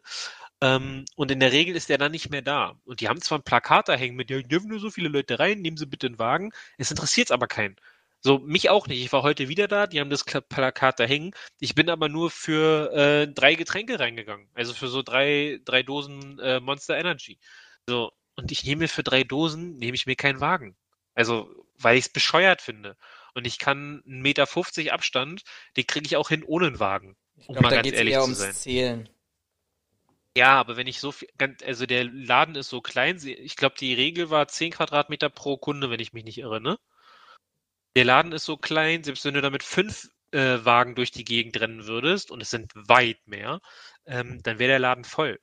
So, also sie benutzen den, den, den Einkaufswagen nicht als Argument für dann damit zählen, wie, viel, wie viele Kunden wir hier drin haben, weil der, weil der Platz in dem Laden so geringfügig ist, du kannst nicht durch eine Regalreihe gehen, äh, ohne äh, den Mindestabstand zu unterschreiten, wenn zwei Leute an dir äh, aneinander vorbeigehen. So das gleiche, wenn, wenn die nur eine Kasse offen haben und die Kassiererin oder der Kassierer, wer auch immer, äh, da vorne ein bisschen langsam arbeitet oder der Kunde, der da steht, ein bisschen doof ist, weil er jeden einzelnen Cent raussucht oder was weiß ich, oder die Technik streikt, dann steht innerhalb von zwei Minuten steht die Warteschlange durch den ganzen Laden. So, und dann kann sich keiner mehr bewegen, aber sie, also da kannst du mir nicht erklären, dass sie über die Einkaufswagen anfangen, die, die Regel, die Corona-Regeln einzuhalten. Und das ist ja das, was von vielen Seiten gesagt wird, dass Regeln beschlossen werden, über die nicht nachgedacht wird, äh, und die einfach keinen Sinn mehr für die Bevölkerung machen, weswegen sich auch keiner Lust hat, dran zu halten, weil es einfach Schwachsinn ist. Weicht jetzt gerade aber ein bisschen vom Thema ab. Ähm, Ja, aber es zeigt, doch, es zeigt doch im Kern genau diese Problematik, dass wir bis heute nach, ja, lass es uns schön rechnen, nach neun oder nach acht Monaten immer noch kein Konzept haben, wie wir mit dieser ganzen Situation umgehen. Und ich habe neulich was ganz Schönes gelesen, ähm, wo es, wo es einfach darum ging, weißt du, du kriegst ja momentan, hörst du, ähm, in, in jedem einzelnen oder in jeder Begründung, die heute Show, glaube ich, war das, hatte das mal zusammengefasst von Söder, aber letztendlich auch von Kanzlerin und von anderen Ministern, ähm, wo es, wo es dann heißt, ja, wegen Weihnachten, wegen Weihnachten, wegen Weihnachten. Ja, und dann? Also, na, was, was ist denn nach Weihnachten? Nach Weihnachten sitzen wir dann alle zu Hause, weil wir uns mal eben wunderschön durchinfiziert haben, um dann äh, im Januar die höchsten Fallzahlen zu haben, die es sonst bisher in Deutschland noch gar nicht gegeben hat. Und dann lassen wir noch gleichzeitig zu, dass an Silvester hier rumgeböllert wird. Äh, damit unsere Not ja, individuell, je Land, Kommune, hm, ja, also, sorry, also, nee, grundsätzliches Verbieten. Tut mir leid für die Industrie, aber offensichtlich, und ich wundere mich, dass dazu noch echt noch keiner wirklich aufgestanden ist, und da kommen wir eigentlich zu unserem Hauptthema, zur Randale, und sagt, ganz ehrlich, weißt du, die ganze Veranstaltungs- und Kunstbranche lässt du sterben, und die, äh, die Feuerwerksindustrie, die nachher nachweislich Silvester unsere Notaufnahmen voll machen, ähm, die musst du jetzt retten, indem du sagst, na ja, einzelne mögliche Feuerwerks äh, je nach Gusto äh, von Land, Kommune, Bezirk und was sich da nicht alles tummelt. Das fand ich ganz lustig. Ich habe das gestern, diese Woche auf jeden Fall, als ich hier im Homeoffice war, lief morgens kurz witzigerweise RBB Abendshow. Die lief morgens, haben sie irgendwie nochmal geschaltet. Und da haben sie mit einem, mit dem Geschäftsführer von hier in Berlin-Brandenburg, größter Ver Firma für Verkauf von Feuerwerk, von Pyrotechnik gesprochen. Haben die natürlich auch die Frage gestellt, naja, was sagen Sie dazu, dass das verboten werden soll, damit wir die, äh, die Kliniken frei halten oder die Notaufnahmen? Da war sein Statement wirklich zu, naja, wenn man sich die Zahlen mal anguckt, also wir machen ja Maximum so 5% mehr aus. Also das ist ja, kann's ja, daran kann es ja jetzt nicht liegen. Ich mir auch dachte, so, das ist interessant. Also durch euch steigt äh, der Bedarf an Plätzen in der Notaufnahme um rund 5% innerhalb von einer Nacht. Und du bist der Meinung, das ist kein Problem. Bin ich, also, der war offensichtlich auch, was, was so Öffentlichkeitsarbeit anging, nicht unbedingt der versierteste, aber ich fand dieses, dieses Statement schon so, so klasse. Ähm, witzig finde ich aber auch, dass ja die, das habe ich, warum habe ich denn das? Ah ja, genau, weil ich ein Interview gelesen habe von dem Lindner die neue von der FDP. Ähm, und der hat sich ja, also der hat sich ja gegen, Verbote ausgesprochen, ja. der hat sich gegen Verbote ausgesprochen. Ich glaube, der hat sich auch gegen, der hat sich auch gegen das neue Infektionsschutzgesetz, um das es gleich gehen wird, ähm, ausgesprochen, wenn ich mich nicht irre. Ja, das kann ich auch verstehen. also, aber Äh, ja, aber er anderes hat, Thema. aber, aber vernünftige, vernünftige Konzepte hatte er auch nicht. Und was ich überhaupt nicht verstehen kann, ähm, er war zum Beispiel dagegen, dass man Klassen teilt und vormittags, nachmittagsunterricht macht. Also, dass man so, so ein Zwei-Schichten-System in Schulen einführt. Und das kann ich nicht nachvollziehen, weil das nicht mal eine Forderung von der Gesellschaft oder von anderen Politikern waren, gegen die, die schießen, also gegen die du schießen musst, so nach dem Motto. Von wegen, mit denen können wir nicht zusammen, weil, also wenn es ein Vorschlag von der AfD gewesen wäre, hätten wahrscheinlich alle gesagt, das ist scheiße, können wir nicht machen. Ähm, das verstehe ich halt nur nicht, weil, ähm, weil das ein Vorschlag von der äh, Lehrergewerkschaft selber war, dass man Unterricht teilt, dass man kleinere Klassen hat, dass äh, die Ansteckungsgefahr ähm, hoffentlich auch sinkt. Und da sp sprechen sich viele in der, äh, im Bundestag gegen aus und haben auch die FDP. Und ich habe leider nicht verstanden, warum. Also die Argumentation, die sie da vorgelegt haben, die war mir leider nicht eingängig. Äh, Wirtschaft. Das ist doch Quatsch. Ja, Also warum natürlich ist das Quatsch. Also warum ist denn die Wirtschaft davon betroffen, äh, wenn meine Schule jetzt vor und nachmittags jeweils vier Stunden äh, betreut wird? Also seit wann hat die Wirtschaft äh, Einzug in unsere Schulen gehalten? Weil, nee, natürlich kann ich dir sagen, warum. Weil das gar nicht da um die Schulen geht an dieser Stelle, sondern es geht um die arbeitenden, äh, es geht um die Arbeitnehmer. Wenn ich die Schule splitte und ich ein schulpflichtiges Kind habe, was normalerweise zwischen, ich sag mal, 8 und 14.30 in der Schule ist, dann bin ich wahrscheinlich in Sicht, aus Sicht eines FDP-Politikers immer noch eine nutzlose faule Sau. Aber ich kann wenigstens zwischen 7.30 Uhr, weil das Kind vielleicht schon alleine zur Schule gehen kann, und 14 oder 15 Uhr arbeiten. Was passiert denn, wenn der, wenn die Schule jetzt sagt, ja, pass mal auf, wir machen zwischen 8 und 12 und ab 12 Uhr zu Hause Betreuung, wo dir gleichzeitig die Politik auflegt, als Elternteil, du hast zu kontrollieren, dass sich dein Kind nur noch mit einem festen Freund trifft. Naja, was machst du dann? Gehst auf deinen Arbeitgeber zu und sagst, ah, also entweder sagst du mir jetzt Homeoffice, wo ich glaube, ich bin mal gespannt, ob es dazu irgendwann wissenschaftliche Erhebungen gibt, wie die Leistungsfähigkeit im Homeoffice gegenüber äh, der Leistungsfähigkeit am Arbeitsplatz Theorie sinkt. Aber Ja, die Frage ist ja immer, was für ein Homeoffice. Also wenn ich als Single-Partei ins Homeoffice gehe, dann ist das ja wieder was anderes, als wenn ich eine Mutter mit zwei Kindern bin. Und eine Kollegin von mir ist genau das, Mutter von zwei Kindern. Ähm, die Kinder gehen aktuell nicht zur Schule, weil es in der, ach, wie war denn das, in der Nebenklasse, glaube ich, einen Corona-Fall gab. Und jetzt sind die beiden Kinder äh, unter Quarantäne. und dürfen nicht zur Schule gehen. Ähm, und jetzt bekommen sie aber halt immer Hausaufgaben von den Lehrern, damit sie am Tag was machen. Ja, das sind aber Kinder im Alter von, ich glaube, und zwölf Jahren oder so, also relativ, noch relativ am Anfang, sage ich mal. Ähm, und mit der hatte ich letztens auch zu tun, weil wir uns wegen was absprechen wollten. Da sagte sie auch, also heute, heute ist nicht dran zu denken, dass ich hier irgendwas groß mache. Ja. Ich mache so ein paar kleine Sachen, die nebenbei sind, aber ich kann mich nicht konzentrieren. Ich kann, also ich kann nicht in die Arbeit finden, weil ich die ganze Zeit ähm, mich um die Kleinen kümmern muss. So, der eine sollte Mathe machen, der nächste musste die sieben lernen, dann war plötzlich noch Deutsch dran, der nächste musste Englisch machen, wo sie halt auch sagt, ich bin überhaupt gar nicht in der Lage zu arbeiten vernünftig. Ja. Und äh, also da verstehe ich auch nicht, wie man sich hinstellen kann und sagen kann, ja, nee, dann splitten wir die Schule, weil dann hatte, hätte die, hätte das Elternteil zumindest die Möglichkeit, ja auf dem Nachmittag ein paar Stunden äh, aktiv zu arbeiten. Ich weiß von einem anderen Kollegen, der auch, oh, hat er zwei Kinder? Weiß ich gar nicht, aber der hat auch ein oder zwei Kinder und noch bevor der erste Lockdown oder Shutdown, ähm, wie ich es eher bezeichnen würde, ähm, bevor der erste Shutdown noch losging, habe ich mich mit ihm unterhalten, so die zwei Tage vorher oder so, und er sagte auch, also ähm, wenn seine Kinder jetzt die ganze Zeit zu Hause sind, ähm, so vernünftig arbeiten wie auf dem, im Büro, das wird nicht funktionieren, weil das geht einfach nicht. Du kannst nicht äh, einen Zwölfjährigen in der Bude sitzen haben, ihm sagen, du darfst nicht rausgehen oder dich mit niemandem treffen und ihn aber nicht irgendwie beschäftigt bekommen. Da kannst du nicht normal arbeiten.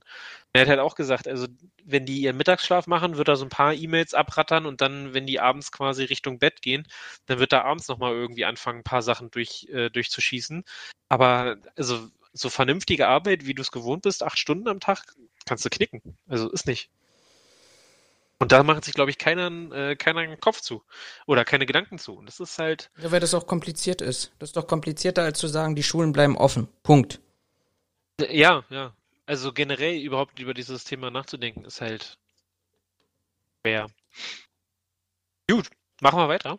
Ja. Nachdem wir schon mit unseren Quickies immer noch nicht durch sind und wir sind schon bei der, fast bei einer Stunde. Äh, was mache ich denn eigentlich? Ach, ich mache ich mach noch mal ein Thema und das ist auch soll dann noch für das Quickie heute für die Quickies heute mein letztes Thema an dieser Stelle sein. Ähm, ich weiß nicht, hast du hast du schon reingeguckt zum Thema falscher Fokus zufälligerweise oder noch nicht? Ich hatte es, glaube ich, einmal aufgemacht, aber gleich wieder zugemacht. Weil es einfach scheiße und uninteressant ist. Ähm, nee, ich finde das ganz spannend. Also, wenn du mal so pauschal jetzt auch in die letzten Wochen zurückdenkst und jetzt kommen wir nicht mit Logik, sondern einfach mit Bauchgefühl mal. Was glaubst du, nimmt der islamistische Terrorismus zu oder nimmt der ab? Und vielleicht auch im Vergleich zu äh, Rechtsterrorismus, was ist gefährlicher? Rein aus dem Bauchgefühl, wo sollten wir ähm, mehr hingucken? Wie, hat mein, wie hat mein Chef so wunderschön formuliert? Ja, um Terror müssen wir uns momentan keine Sorgen, keine Sorgen machen. Der hat Angst vor Corona und wenn Corona vorbei ist, machen wir uns wieder Kopf um Terror. Das ist so typisch. Kannst du dich an unsere Diskussion zum Autokino erinnern? Das war doch das Ja. gleiche. Fahrt doch alle drauf. Terror ist erst nach Corona wieder. Oh Gott. Ja, ja, ja, genau. Aber also, er hatte das äh, natürlich auch mit einem, mit einem gewissen, äh, oder mit einem Schmunzeln gesagt, mit Absicht halt auch, äh, ging halt um ein paar Interner, aber ähm, so ein bisschen den Einstand erweckt es halt. Also Terror ist momentan, Terror geht momentan nicht, da haben wir quasi auf Pause gedrückt und momentan haben wir, haben wir keinen Terror. Ja, ähm, ja, das äh, bringt mich jetzt nicht zu dem Ergebnis, was ich eigentlich gerne von dir hören wollte. Nein, also, wir hatten Ja, noch das ist die- schlecht. Ja, das ist schlecht. Absprechen. Wir müssen uns, du, du musst zwischen den Zeilen lesen, was ich von dir haben möchte. Du hättest es auch einfach in den, äh, in den Regieplan schreiben können, aber Raphael sagt an dieser Stelle das. Nein. Also, pass auf. Ja, also, aber letztendlich, also, wir haben ja momentan ein ganz, ganz spannendes, interessantes Phänomen, finde ich. Auf der einen Seite, Corona, ja. ja, Corona und in diesem Zusammenhang waren ja auch die Verfassungsschutzbehörden ähm, der Länder und ich habe sogar neulich was vom russischen Geheimdienst gelesen, ähm, darüber, dass natürlich so wie du das gerade eben gesagt hast, ähnlich auch ähm, letztendlich auch Terroristen denken. Nämlich, naja, Europa hat gerade mit der Pandemie zu kämpfen und wir alle wissen ja zusätzliche Aufgaben bei der Landespolizei, kommunale Ordnungsbehörden kommen nicht mehr hinterher, Corona-Verordnungen zu prüfen. Ähm, Bundespolizei muss jetzt eingebunden werden, hat aber irgendwie selber, glaube ich, gerade 1600 Beamte in Quarantäne, äh, etc. etc. Also all diese ganzen ganzen Themen, die da bewirken und deshalb sagen die Verfassungsschutzbehörden, ähm, könnte eine höhere Gefahr momentan durch islamistischen Terror ausgehen. Man sollte nicht die Augen davor verschließen, dass der IS jetzt besiegt ist, sondern ähm, dass es immer noch Einzeltäter gibt, die mit dem islamischen Staat ähm, sympathisieren und von daher ähm, auch tatsächlich bereit sind, dafür Terroranschläge zu begehen. Und ich glaube, das ein oder andere, ich weiß gar nicht, von Lugano habe ich jetzt gar nicht mal genau nachgelesen, ähm, was jetzt der Ausschlag da war, aber zumindestens Wien, Nizza, Dresden, all diese waren ja islamistisch ähm, motiviert gewesen. Wenn man sich aber in die Stadt und und anderes Thema, wir haben ja letzte Mal in der letzten Folge auch darüber gesprochen, ähm, dass es ja darum ging, dass ähm, unser lieber Bundesinnenminister ähm, ja nicht unbedingt bemüßigt ist, in irgendeiner Art und Stelle was gegen Rechtsextremisten zu machen, weil ist Der ja alles Heimatminister. der Heimatminister, Entschuldigung, stimmt, du hast ja recht. Aus dem schönen Bayern, wo auch das Berchtesgadener Land und die, ähm, naja, anderen Ich fände es schön, wenn der Bergtroll wieder zurück in seinen Berg geht. Ja, blablabla. also das sieht alles, es sind ja alles Einzelfälle und alles gar nicht so schlimm. Diese Woche ist tatsächlich eine internationale Stat Statistik raus, eine Studie draus gekommen und die sagt eigentlich nämlich Folgendes. Und zwar, weltweit, muss man natürlich wieder mal gucken, wie weit das an, aber einfach vom Gefühl her, weltweit ist ähm, der islamistische Terroranschlag oder der Terror um 60 Prozent zurückgegangen. Während ja, gleich, ja, ja. Während aber gleichzeitig, und Rechts, Rechte sieht man ja offensichtlich bei den Corona-Demos, kriegen ja kein Corona, bei Rechtsextremisten aber weltweit um 250 Prozent angestiegen sind. Ähm, mit, und das, diese Zahl fand ich extrem erschreckend, im Zeitraum von den letzten fünf Jahren tatsächlich um das, worum es die Anzahl der Todesopfer geht, die durch Rechtsterroristen ähm, gestiegen ist in den letzten fünf Jahren oder gegenüber von, nein, innerhalb von fünf Jahren, so, das ist die richtige Begrifflichkeit, innerhalb von fünf Jahren tatsächlich sogar um mehr als 700 Prozent angestiegen sind. Ja, das sind ja jetzt schöne Zahlen, aber was heißt, also, Todesopfer gab es denn vor fünf Jahren? Also nicht, dass ich jetzt die Zahl kleinreden will, aber mit 250 Prozent, 700 Prozent Ja, lässt sich natürlich eine schöne Schlagzeile Also ich kann dir mal sagen, kreieren, aber wenn's 2019 vorher einer war und am nächsten und fünf Jahre später sind es acht. ja, ja, also ich kann ja mal sagen, 2019 waren es 89 Menschen Okay. äh, durch Rechtsterrorismus. Ähm, das andere finde ich gerade an dieser Stelle nicht. Reiche ich tatsächlich nach. Schlecht vorbereitet. Ja, unglaublich. Ich war jetzt nicht auf provokante Fragen Das ist nicht vorbereitet. provokant, das ist äh, skeptisch. Also ich habe, ich, ich, das ist, das mag schlimm sein, da gebe ich dir auch vollkommen recht und jeder Tote ist einer zu viel, außer es entlastet die Rentenkasse. ähm, aber das sind halt in meinen, in meinen, also nach meinem Dafürhalten 250 Prozent, ist um 250 Prozent gestiegen, ist um 100 Prozent gestiegen. Ja, das sind Worthülsen. Also damit kann ich nichts belegen, sondern da geht es nur darum, dass ich Eindruck mache und das ist das, was wir vorhin hatten. Ähm, das ist mehr, das ist mehr Schein als Sein. Weil wenn du vor fünf Jahren einen Toten hattest Ja. und fünf Jahre später acht, ja, dann hast du auch eine Steigerung um 700 Prozent. Aber im Endeffekt, also macht den Cola-Minder auch nicht fett, Nein, nein, nein, nein. Ja, ohne das despektierlich zu meinen.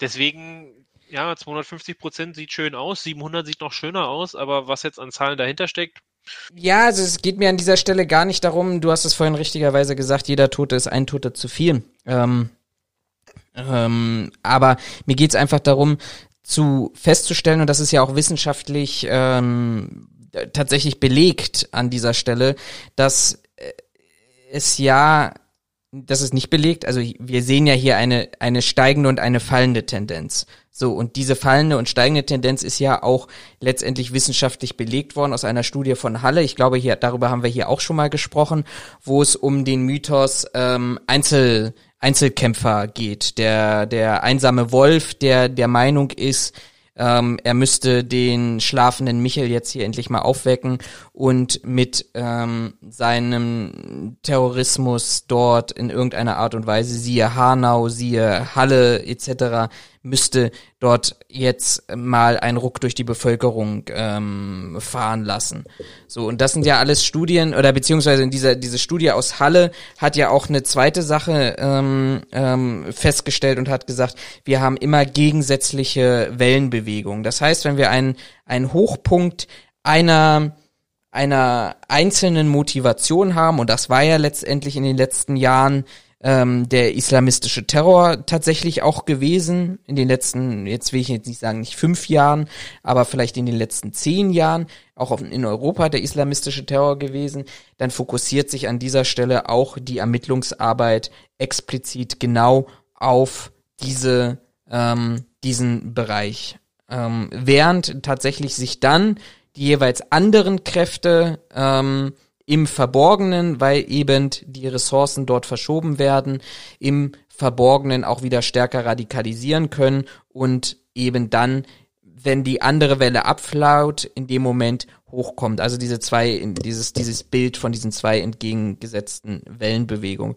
Und ich finde das halt an, ich finde das halt einfach traurig, muss ich sagen, ähm, dass wenn, wenn diese Erkenntnisse gibt, und wenn diese wissenschaftlich belegt sind, ähm, die ganzen, diesen ganzen Maßnahmen, wenn ich dann höre, dass, dass, dass man jetzt einen Pakt schließen muss gegen islamistischen Terrorismus aus Frankreich, Deutschland und Österreich, wo es dann einen Grundrechteeingriff geben soll, weil ähm, man der Meinung ist, man müsste die Ende-zu-Ende-Verschlüsselung aufheben und man mussten, die Sicherheitsbehörden müssten an jeder Stelle sofort mitleben, weil, lesen, weil die Islamisten oder ähm, man, man hat Österreich hat das, glaube ich, ganz, ganz schön mit Zahlen festgelegt, die erhebliche Grundrechtseingriffe schon im Vorfeld hatten, vor dem Anschlag in Wien.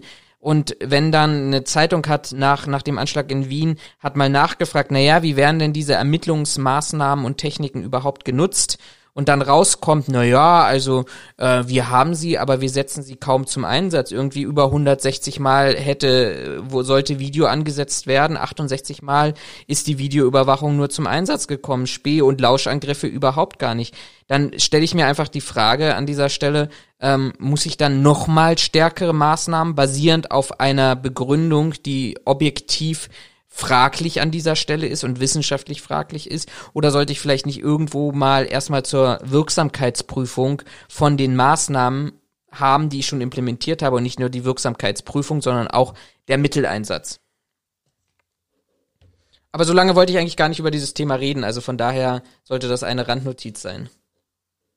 Dann habe ich diesen längeren Monolog jetzt als Randnotiz aufgenommen. Gut, machen wir weiter. Kommen wir mal jetzt langsam in die Richtung, wo wir heute hin wollten, in den letzten 30 Minuten. Ich weiß nicht, ob ihr es mitbekommen habt, äh, eigentlich unmöglich. Neues Infektionsschutzgesetz. Der Bundestag soll darüber abstimmen, ob das kommt oder nicht kommt.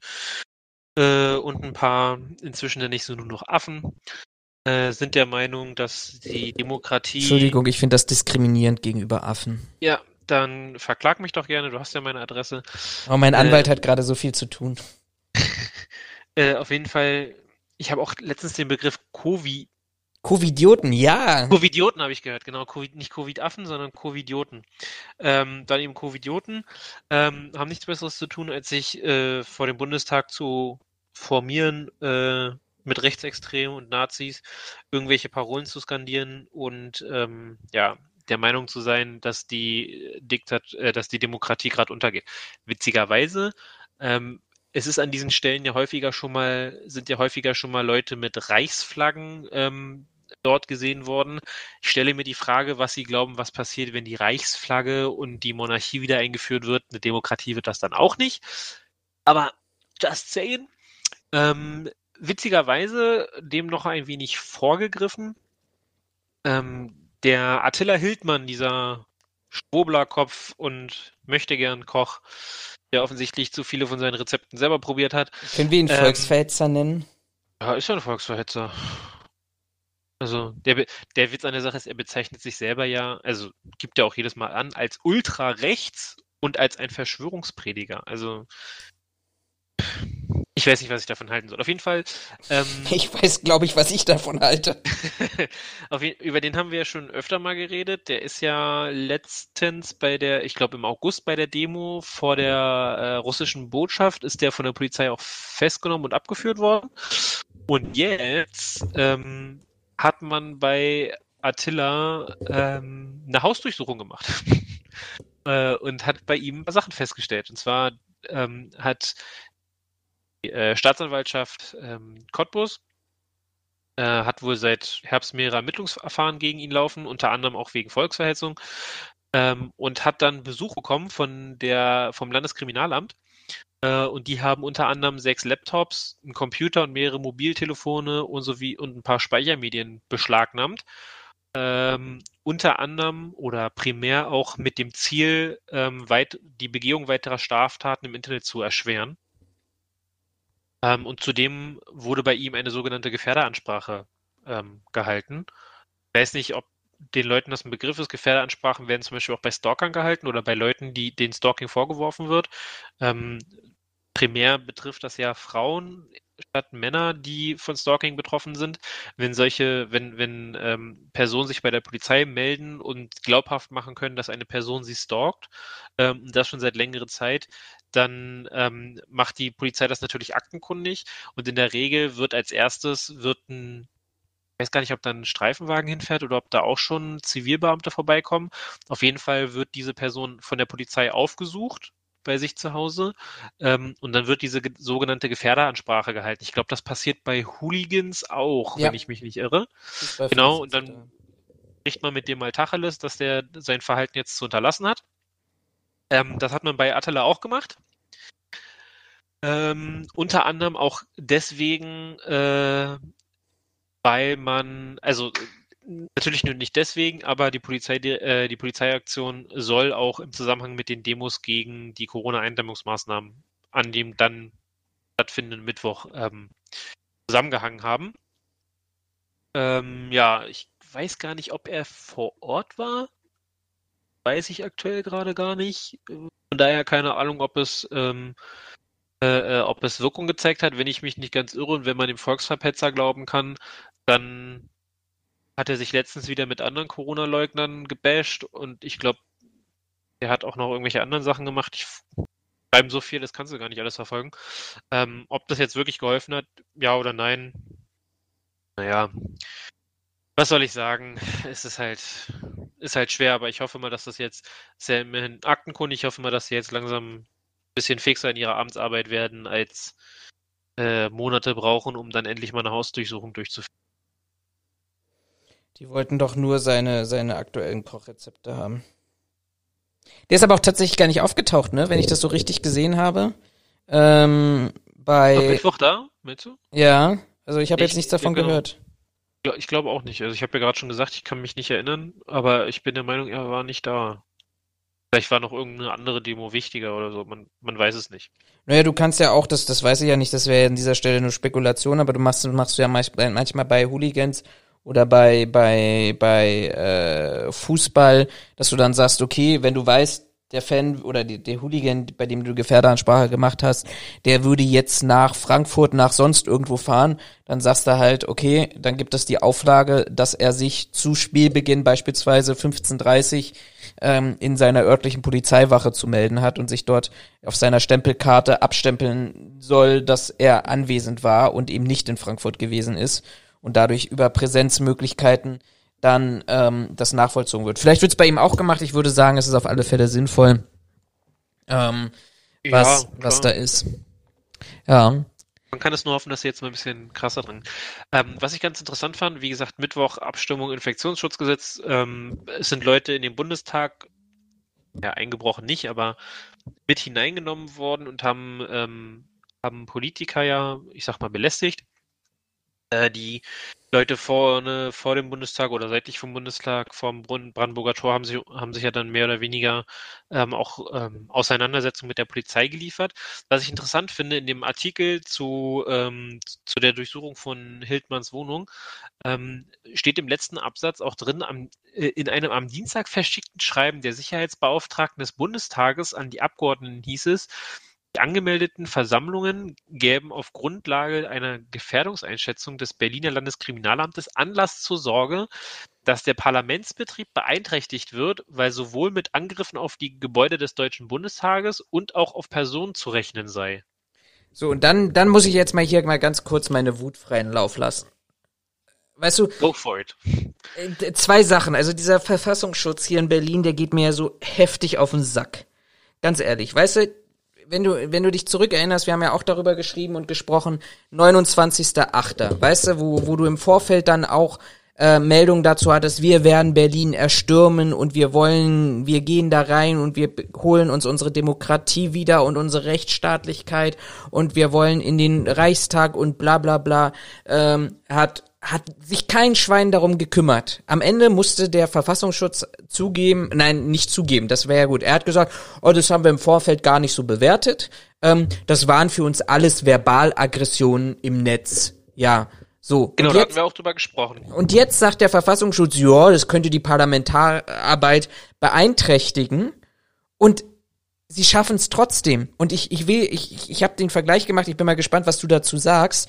Unabhängig davon, ob sie jetzt mit Gewalt reingekommen sind oder über demokratische Organe unseres Bundestags, nämlich die Partei AfD. Sie haben es diesmal, sie haben diesmal das geschafft, was sie letztes Mal bei der Reichstagsstürmung tatsächlich erreichen wollte. Und ich finde, es ist das ist viel, viel schlimmer, dass sie jetzt reingekommen sind, inklusive über das Hintertürchen einer demokratisch legitimierten Partei, muss man ja an dieser Stelle leider sagen.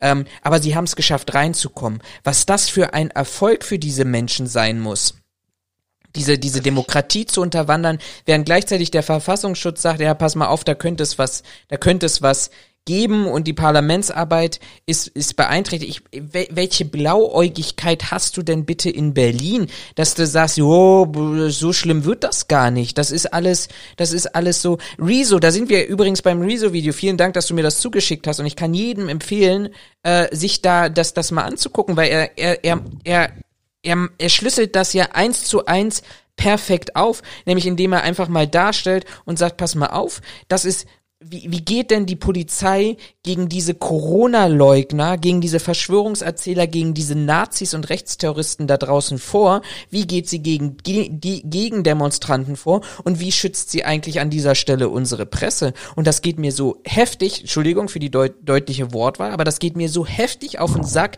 dass man im ersten Mal sagt, oh naja, erstmal haben wir sie so nicht eingeschätzt. Dann machst du diese Erfahrung und dann passiert trotzdem was und man sagt, ja, da war aber vielleicht eine andere Behörde an dieser Stelle dafür verantwortlich. Ähm, tatsächlich, also ja, ja, ähm, Rezo schlüsselt es gut auf, gebe ich dir recht, ähm, sehe ich auch so. Ähm, allerdings komme ich nicht unbedingt zu dem gleichen Schluss wie Rezo und ich glaube, das ist auch ein Problem, das unser Heimatminister äh, nicht wahrhaben will. Ähm, weil ähm, es gab ja diese Demo auch in Leipzig, wo ja die Polizei sich quasi zurückgezogen hat.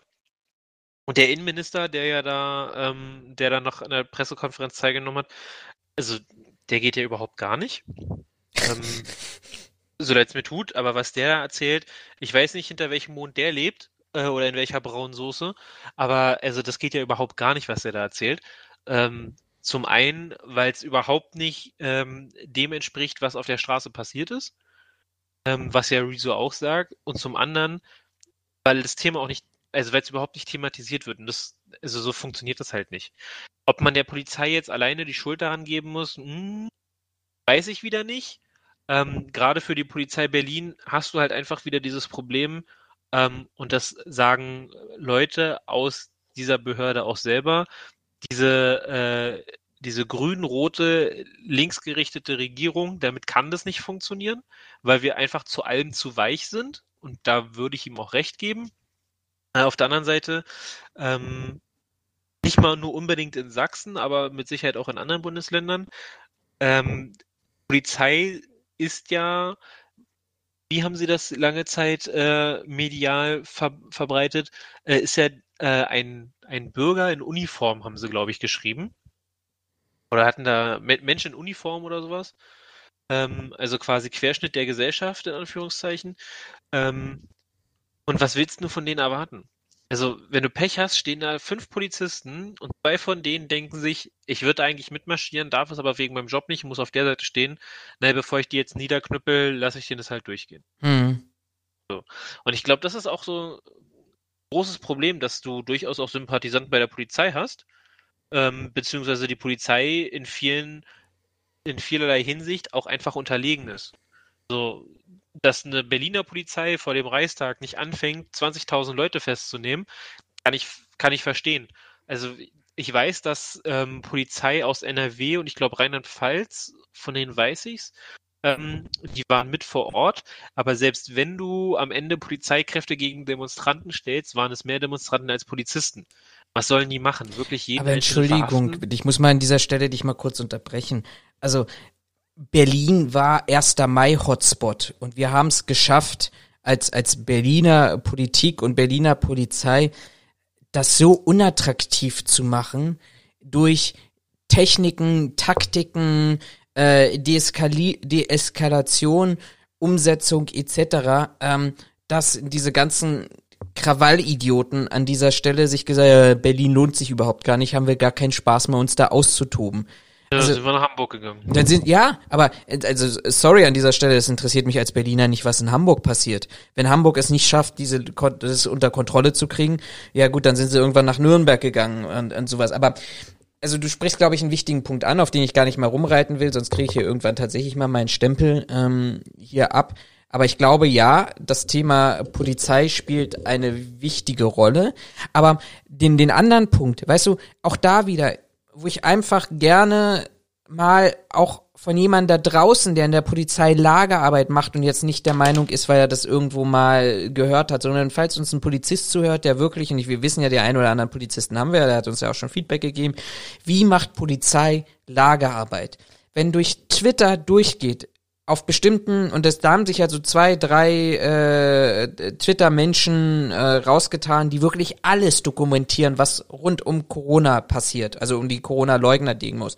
Wenn die am Tag vorher ähm, dokumentieren und darstellen, dass es einen Aufruf in diesen Telegram-Gruppen gibt, dass Kinder mitgebracht werden sollen und Kinder in die erste Reihe gestellt werden sollen, damit ähm, die Polizei keine Maßnahmen gegen diese Corona-Demonstranten einsetzt und Wasserwerfer nicht zum Einsatz kommen, da muss ich mir doch mal bitte vorneweg als Polizei darüber Gedanken machen, welche Taktik ich da habe und dann nicht plötzlich da überrascht sein, dass plötzlich in der ersten Reihe Kinder stehen und Kinder vorgehalten werden vor Wasserwerfern. So, also muss ich vielleicht auch mal fragen, warum war das Jugend, also ich hätte da hint, hinter den Wasserwerfern, hätte ich ein Zelt aufgebaut, da hätte ich fünf Jugendamtsmitarbeiter inklusive Kindernothilfe reingesetzt und dann hätte ich die Herrschaften vorne angesprochen nach einer gewissen Eskalationsphase, wo es einfach so war und habe gesagt, passen Sie auf, Sie müssen jetzt mit Ihrem Kind das verlassen, weil es hier einfach zu gefährlich für das Kind wird. Und wenn der Mann sagt, äh, nee, ich bleib mit meinem Kind hier, dann würde ich schon mal drüber nachdenken, ob ich hier nicht vielleicht im Bereich der Kindeswohlgefährdung bin, sodass das Jugendamt Amt zumindestens temporär hier einschreiten kann. So, und dann habe ich aber wenigstens ein logisches Konzept dahinter. Aber wir machen, wir tun, ich bin ja mal überhaupt froh, Übrigens öffentliche Korrektur, es war nicht seit 17 Jahren, sondern seit sieben Jahren der erste Wasserwerfer in Berlin im Einsatz, dass man die mal wenigstens vorgefahren hat und mal ein deutliches Signal gesetzt hat und sie nicht einfach wie, was war, Leipzig war das, glaube ich, ähm, nach der Versammlungsauflösung die Leute hat trotzdem weiter durch, ähm, durch, durch Leipzig spazieren lassen, wo sich die Polizei sogar hat zurückdrängen lassen oder gestern in Ja, das war bei Innenstadt. Die haben ja, die haben ja wohl noch eine andere Demonstration nicht in der Innenstadt gehabt und da haben sie die Wasserwerfer ja wohl eingesetzt. Ja, oder wie gestern in Hildburghausen, wo ich zugucke, dass in meinem Corona-Hotspot, äh, da weiß ich nicht, wie viele Tausende oder Hunderte Demonstranten da durchziehen, wo das RKI, hast du das gelesen? Das RKI hat eine, eine neue Farbe für Hildburghausen eingeführt. Nee, habe ich nicht. Weil das, weil das so exorbitant hochgestellt ist, diese, äh, äh, diese, diese Corona-Fallzahlen dort, die, Dankeschön, äh, die Inzidenzzahlen, ähm, dass das anders dargestellt wird. Die Naja, haben eine Inzidenz, haben die von 602,9 und da wird gestern Abend, äh, gestern Abend war das, glaube ich, oder vorgestern, wird zugelassen, dass man da äh, durch, durch, durch die Stadt spaziert. Ja, aber das ist halt die Sache, dass also ich weiß nicht, ob ich der Polizei, ähm, äh, ob ich der, der ähm, Polizei den Vorwurf machen soll. Also mit Sicherheit, die sind daran nicht unbeteiligt, das will ich gar nicht kleinreden. Aber ich weiß nicht, ob die Polizei wirklich als Einzelakteur schuld daran ist, dass das so in die Hose geht. Ach echt, die sind pink, krass. Ähm, sondern ich sehe da halt auch einfach wieder dieses Problem der Politik. Dass eine Politik sich nicht hinstellt und klare Kante zeigt und sagt so, nee, also die Situation der Politiker mag schwer sein, weil sie die Leute nicht komplett abstempeln wollen und sagen wollen, ja, nee, das geht so nicht. Ähm, oder weiß ich nicht, die nicht abstellen wollten als Vollidioten, als Idioten, was auch, whatever, keine Ahnung. Ähm, kann ich ja nachvollziehen. Aber man muss doch mal klare Kante zeigen, dass dieses Verhältnis an den Tag gelegt wird aktuell nirgends geht. Und es geht hier nicht darum, ähm, dass die, weiß ich nicht, sich hinstellen und die Polizisten als Vaterlandsverräter be äh, beleidigen oder sonst was, sondern es geht hier darum, dass polizeilichen Maßnahmen nicht Folge geleistet wird. Das ist der Verstoß gegen die Rechtsstaatlichkeit schlechthin von dem Ding, was die AfD gebracht hat, dass sie da Leute mit in den Bundestag bringt, was mich sowieso wundert, weil ich einen Bericht gelesen habe, dass für den Tag galt, dass du äh, Maximum einen Besucher ohne Sicherheitsüberprüfung mit reinnehmen darfst. Da frage ich mich, wie schaffen es denn, wie schafft es, also es war ja nicht die ganze AfD-Fraktion, aber wie schaffen es mehrere Leute aus der AfD-Fraktion, mehrere Leute mit reinzunehmen? Da ist doch schon wieder irgendwas schiefgelaufen, ähm, was nicht funktioniert. Warum haben die Sicherheitskräfte im Bundestag nicht vernünftig reagiert? Wofür gibt es eine Bundestagspolizei? Warum können die sowas nicht aufnehmen? Das, das verstehe ich nicht. Und da stelle ich mir halt die Frage, warum sich auch eine, Landes, eine, eine Landespolitik, auch ein, äh, wie heißt der hier, äh, Müller da, warum der sich nicht in der Pressekonferenz hinsagt und sagt, das geht so nicht. Wenn die Polizei sagt, dass sie den Ort zu verlassen haben, weil die Kundgebung aufgelöst wurde, dann haben sie den Kundgebung zu verlassen. Und wenn sie das nicht machen, müssen sie damit rechnen, dass sie morgen ein blaues Auge haben, weil der Wasserstrahl sie getroffen hat.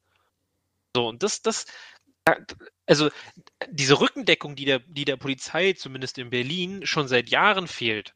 So, das ist ja das, was der, ähm, wie heißt der Insenator? Äh, Geißel. Geißler, ne? Geißel. Geißel. Mhm. Äh, Geißel hat es ja bei irgendeiner, bei irgendeiner Razzia von Shisha-Bars etc., äh, wo sie auch wieder Schwarzarbeit, äh, Zollverstöße, pipapo gefunden haben, haben sie ihn ja auch interviewt und sagen, na, warum gehen sie denn jetzt dagegen vor? Und da sagt er auch, ja, Berlin hat in, hat in den letzten Jahren einiges verpasst, das müssen wir jetzt aufholen. Ja, da hat er recht. Aber warum machen wir denn jetzt hier genau das Gleiche? Also warum verpassen wir denn hier schon wieder eine Chance, ähm, zu sagen, wisst ihr was? Die Polizei warnt mehrfach vor. Die Polizei warnt deutlich vor ähm, mit lauten Ansprachen, dass man den Platz zu verlassen hat, weil die Kundgebung aufgelöst ist und wenn man sich nicht an bestimmte Auflagen hält. Die Polizei räumt dir die Chance ein, dass du die Maßnahmen noch umsetzen kannst, dass deine, deine Veranstaltung nicht aufgelöst wird und es hält sich keiner dran. Warum steht kein Politiker dahinter, sagt so, jo, ihr habt alles gemacht, was ihr machen musstet, go for it. Verstehe ich nicht. Das ist mir unbegreiflich. Genauso ist mir der Innenminister von Sachsen unbegreiflich, der sich hinstellt und sagt so, ja, ja, also wir haben, wir, wir haben friedlich dafür gesorgt, dass äh, die Menge ab und anströmen konnten. Einen Scheiß habt ihr.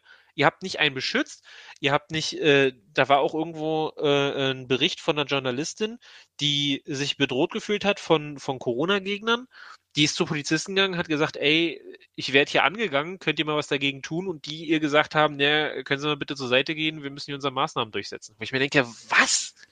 Also, wa, wa, was läuft verkehrt in diesem Land? Und nachher schreiben sie dann auf Twitter, wer Polizeischutz für die Presse braucht, muss sich dort und dort melden. Also, ey, es ist, es ist unfassbar. So, das, das, das, also ich fand es ja auch gut, dass sie die Wasserwerfer eingesetzt haben. Die standen bei mir auf Arbeit um die Ecke. Ich konnte die relativ lange sehen und habe auch gesehen, wie die dann mit Blaulicht losgefahren sind, als es dann in die heiße Phase ging. Ähm, was ich interessant fand, oder was die Polizei ja dann ähm, äh, twittern musste, da sind Fake News rausgegeben worden über die Polizei. Ähm, die Polizei hat selbst davor gewarnt und hat gesagt, diese Tweets sind nicht von uns, die ähm, haben nichts mit der Polizeiarbeit zu tun, nicht darauf hören. Ich lese mal den einen vor, und zwar genauso wie er geschrieben wurde. Wir haben nun einen Schussbefehl von der Bundesregierung erhalten und diesen zeitnah umsetzen, falls sich Demo Demonstranten nicht zurückziehen. So, wenn ich das lese, muss mir doch schon auffallen, so schreibt doch die Berliner Polizei nicht. So, mal davon abgesehen, dass zeitnah groß geschrieben wird, obwohl das eigentlich nicht der Fall ist. Und diesen ist, das kann ich leider nicht ganz erkennen, aber ich hätte jetzt vermutet, und diesen ist zusammengeschrieben. Äh, Komma ist eins gesetzt. Nach meinem Dafürhalten müssten da mehr gesetzt sein. Also, Grammatik, Rechtschreibung, absolute Scheiße, aber irgendwelche Leute glauben echt, dass das jetzt die Polizei geschrieben hat. Und dann stellt sich mir die nächste Frage, also seid ihr alle wirklich so lebensmüde, dass ihr da stehen bleibt, wenn die Polizei euch schreibt, ey, wir haben jetzt Schussbefehl, wir rattern euch ja alle gleich um, wir machen gerade die Kniften fertig. Ja, natürlich, weil sie doch, weil sie, die stehen doch für was ein, sie stehen doch für die Demokratie. Also ich hätte es ja schön gefunden, wenn die Polizei von der Schusswaffe Gebrauch gemacht hätte, weil dann hätten wir jetzt, weiß ich nicht, 10.000 Vollidioten weniger auf der Straße, aber ich weiß, dass ich da immer ein bisschen, ich sag mal, radikal unterwegs bin. Andere Ding, das gepostet wurde, ähm, das, das fand ich sogar wieder witzig. Und da stelle ich mir die Frage, wie blöde muss ich eigentlich sein, dass ich sowas glaube? Und zwar wurde da geschrieben, in Absprache mit dem Gesundheitsminister, ja, also der Herr Spahn selber hat das angeordnet quasi, äh, werden heute neben Wasserwerfern Typ 1 auch neue Wasserwerfer Typ 2 eingesetzt, deren Einsatzmittel eine Mischung aus Tetrabenzol, Hydrochlorid, auch als Chemtrails bekannt, und neuartigen RNA-Impfstoffen enthalten. Also der Satz stimmt nicht. Jetzt finde ich es interessant, dass äh, Tetrabenzol-Dihydrochlorid gleichzeitig Chemtrails ist, weil Chemtrails bezeichnet ja eigentlich diese Spur, die die Flugzeuge ziehen. Also das, der, der Wirkstoff kann ja nicht Chemtrails heißen, das ist ja schon rein logisch Schwachsinn. Äh, und vor allen Dingen, warum habe ich denn einen Wasserwerfer Typ 2? Warum kann der nur diese Mischung da verschießen? Weil es ja auch auf Wasserbasis und warum kann der andere Wasserwerfer nur Wasser verschießen? Also, wie, blöde. Das sind die ersten Fragen, die ich mir stelle, wenn ich sowas lese. Also mal davon abgesehen, dass ich angefangen habe zu lachen mir dachte, wie blöde muss man eigentlich sein, weil da zwei Wasserwerfer stehen, füllen sie den einen jetzt mit einem Impfstoff. So, die erste Frage, wie gesagt, warum können sie nur einen Wasserwerfer damit füllen? Warum heißt Tetra, hast du nicht gesehen, Chemtrails? Weil macht keinen Sinn. Äh, und die nächste Frage ist, wenn die alle gegen das Impfen sind, warum sind die dann alle stehen geblieben? So, wenn ich ein Impfgegner bin und ein Corona-Leugner, dann müsste ich doch aus, also für mein Verständnis her, wenn mir jemand sagt, ey, die schießen mit Impfstoff um mich und ich sage mir, ich will aber nicht geimpft werden, dann wäre das doch der erste Grund für mich, den Ort zu verlassen und nicht geimpft zu werden, oder? Also mal davon abgesehen, dass ich bisher noch keine Impfung kenne, die einfach nur über das Benetzen. Das ist ja wie Schluckimpfung. Ja, die haben doch nicht alle den Mund aufgemacht und die Scheiße geschluckt. Erzähl doch keinen Blödsinn. Soll ich dir mal was sagen? Ich finde leider den, den, den Originalzitat nicht, aber genau passend dazu, ähm, genau passend dazu, äh, gar soll's, soll sich eine Situation äh, zugetan haben, wo praktisch an vorderster Front so, so ein Impfgegner und Corona-Leugner, äh, ein Covidiot, ähm, müssen wir jetzt einführen, deshalb muss ich das öfters mal betonen, einen Polizisten irgendwie angeschrien haben, äh, ihr müsst euch auch wehren, wenn die uns hier alle jetzt zwangsimpfen und der Polizist einfach nur ganz eiskalt zurückgesagt haben, ja, ich hoffe doch. oh, also ne, also, ah.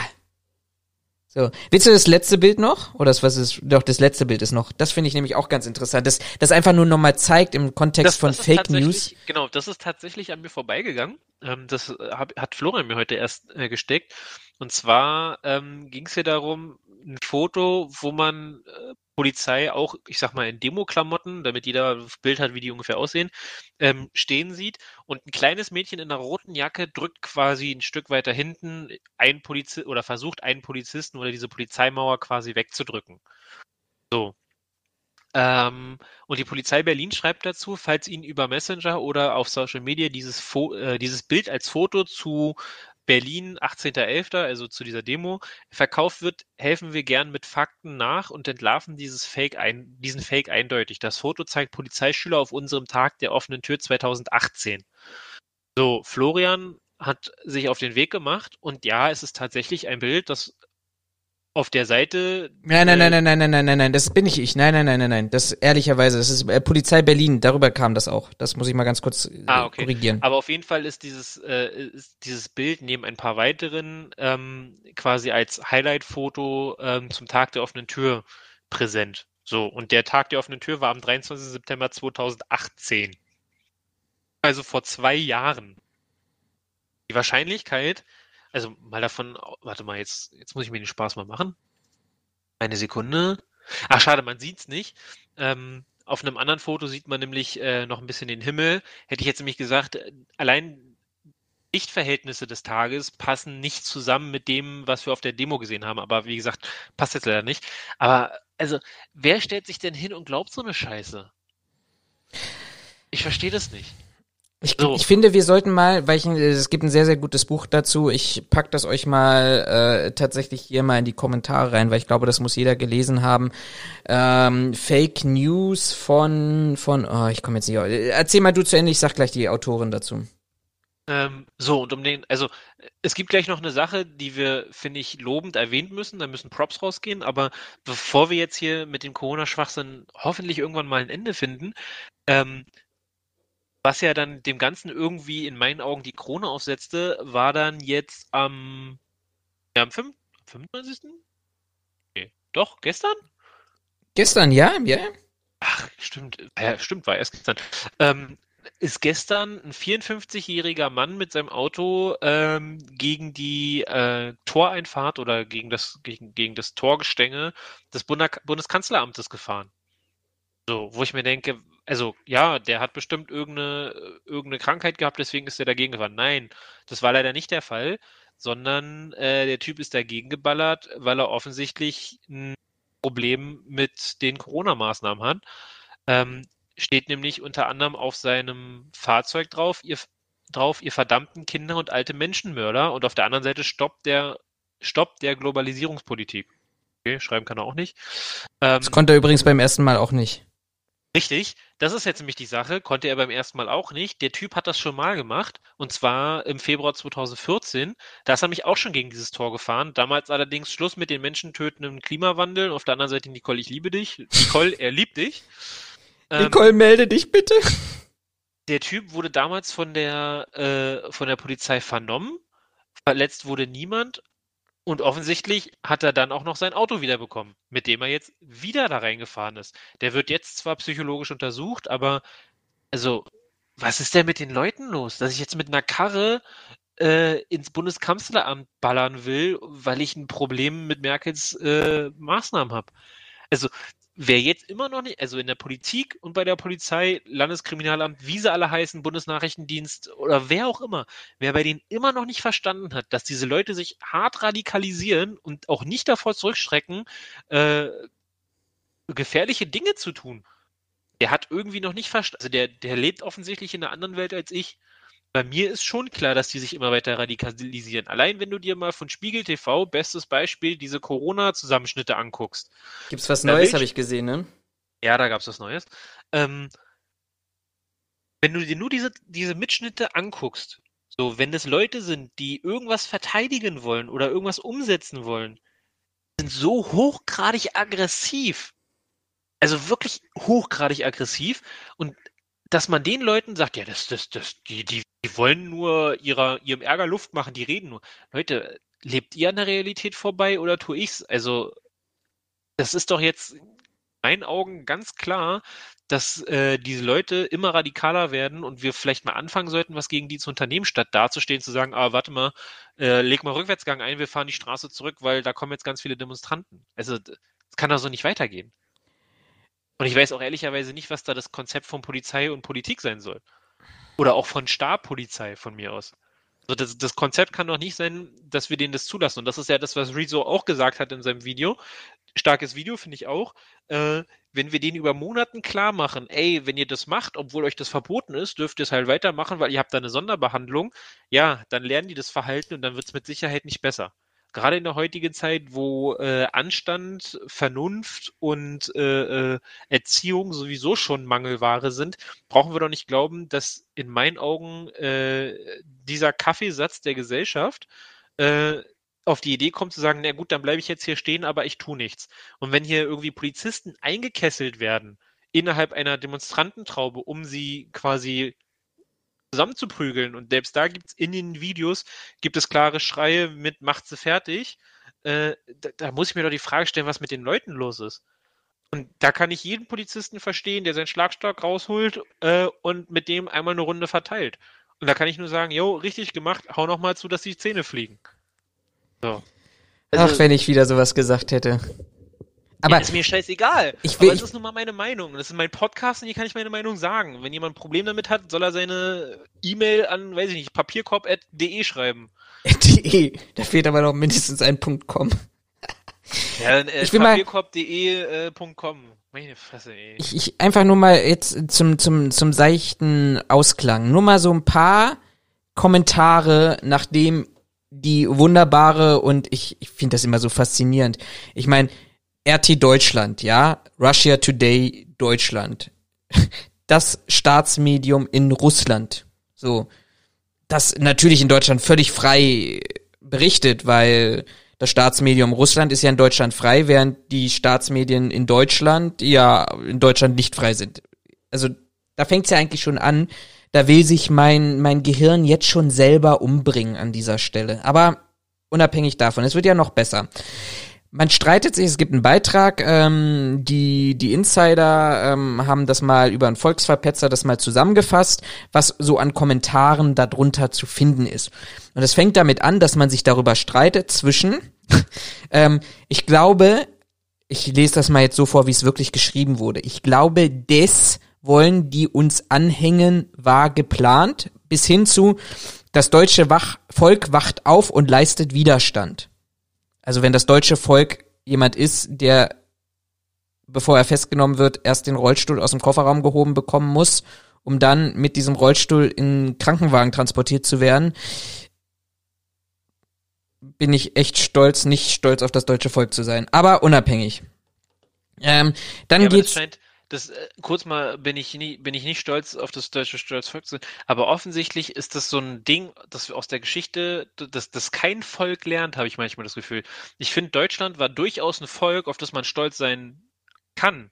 Also, wir waren die Dichter und Denker. Ja, da, da, also, wir sind weltbekannt mit Bach, mit, mit Mozart, mit Ja, na Schiller. Ähm, der Faust ist, weiß ich, wie oft übersetzt. Gut, dann kam eine Periode, die war ein bisschen ungeil, gebe ich offen zu, ist auch gut. Aber im Endeffekt machen wir jetzt genau das Gleiche ähm, wie viele andere äh, Zivilisationen vorher auch schon. Maya, komplett ausgestorben. Die Ägypter, die haben Pyramiden gebaut, äh, die haben quasi die Mathematik erfunden. Guck sie dir jetzt an. Hatten arabischen Frühling, die rennen in ihren langen Sachen rum, aber viel ist von denen seitdem, äh, seitdem nicht mehr gekommen. Und jetzt machen die Deutschen das genau nach. Nachdem wir jetzt unsere Dichter-Denker-Phase hatten, kommt jetzt die Assi-Phase oder was? Ja, also wir müssen mal eine Sonderfolge darüber machen, wie das so weit kommen konnte. Aber äh, also allein, weißt du, hier diese Thematik, das ist uns doch fix, das ist doch fix inszeniert, damit sie uns das in den Hals schieben können. Äh, Mein, mein, mein Lieblingskommentar in Anspruch ist, das ist ein Fake, wenn jemand etwas tun wollte, äh, das ist eine Fake, wenn jemand etwas tun wollten, dann hätte mit Sprengstoff gemacht, das ist alles inszeniert. Also ich meine, ich bin ja relativ froh, dass man in Deutschland noch echt nicht an Sprengstoff rankommt. Aber Leute, wenn ihr, also du merkst ja eigentlich, Brauchst du ja nicht. Brauchst du ja gar nicht. Du musst nur wissen, wie du das machst. Und ich wüsste, wie ich es mache. Ja, Also, ich distanziere das- mich davon. Nein, die Problematik ist doch, die Leute denken viel zu falsch. Sie sagen, naja, wenn die wirklich was gemacht hätten machen wollen, hätten sie mit Sprengstoff gearbeitet. Ja, gut, dass wir äh, ein Sprengstoffgesetz haben, das vorsieht, wann du wie wo Sprengstoff kriegst. Ändert aber eigentlich, also die Leute sind einfach zu vernagelt im Kopf. Macht euch doch mal frei von der Überlegung, dass ich mal Sprengstoff haben muss. Du kannst mit haushaltsüblichen Mitteln, kannst du dir Bomben basteln, die mindestens genauso gefährlich sind. So, und da macht sich keiner Kopf drüber. Ja, also So, Sie sagen, das ist Fake, weil die haben ja keinen Sprengstoff benutzt. Digga, wenn die das nächste Mal mit einer Düngerbombe kommen, was willst du denn dann machen? So, es gab einen Fall in Amerika, glaube ich.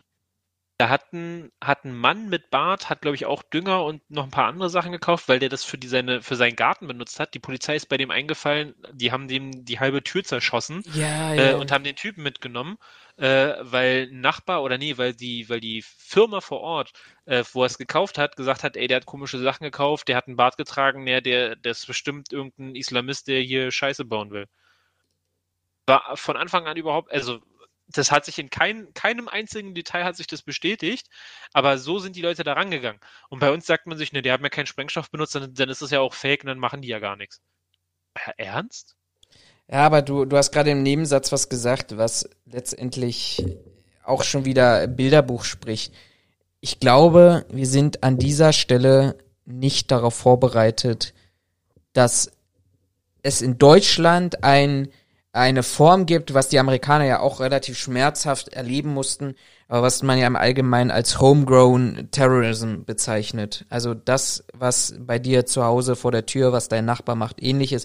Und da würde ich jetzt tatsächlich mal, vielleicht ist es in der Definition nicht ganz korrekt, aber da würde ich jetzt mal tatsächlich den islamistischen Terror durch eingewanderte, untergetauchte, sich hier radikalisierte Personen ähm, mal außen vor. Also dieses Bild, und ich glaube, das ist die größte Herausforderung, dass die Sicherheitsbehörden momentan haben, ein Umdenken zu bekommen, nämlich dorthin, dass auch der Deutsche Terrorist ist. Das hatten wir mal in Zeiten von RAF, das hatten wir mal in Zeiten, wo das Oktoberfest, ich weiß gar nicht, vor 40 Jahren irgendwie oder 50 Jahren gesprengt wurde. Ähm, alles das hatten wir schon mal.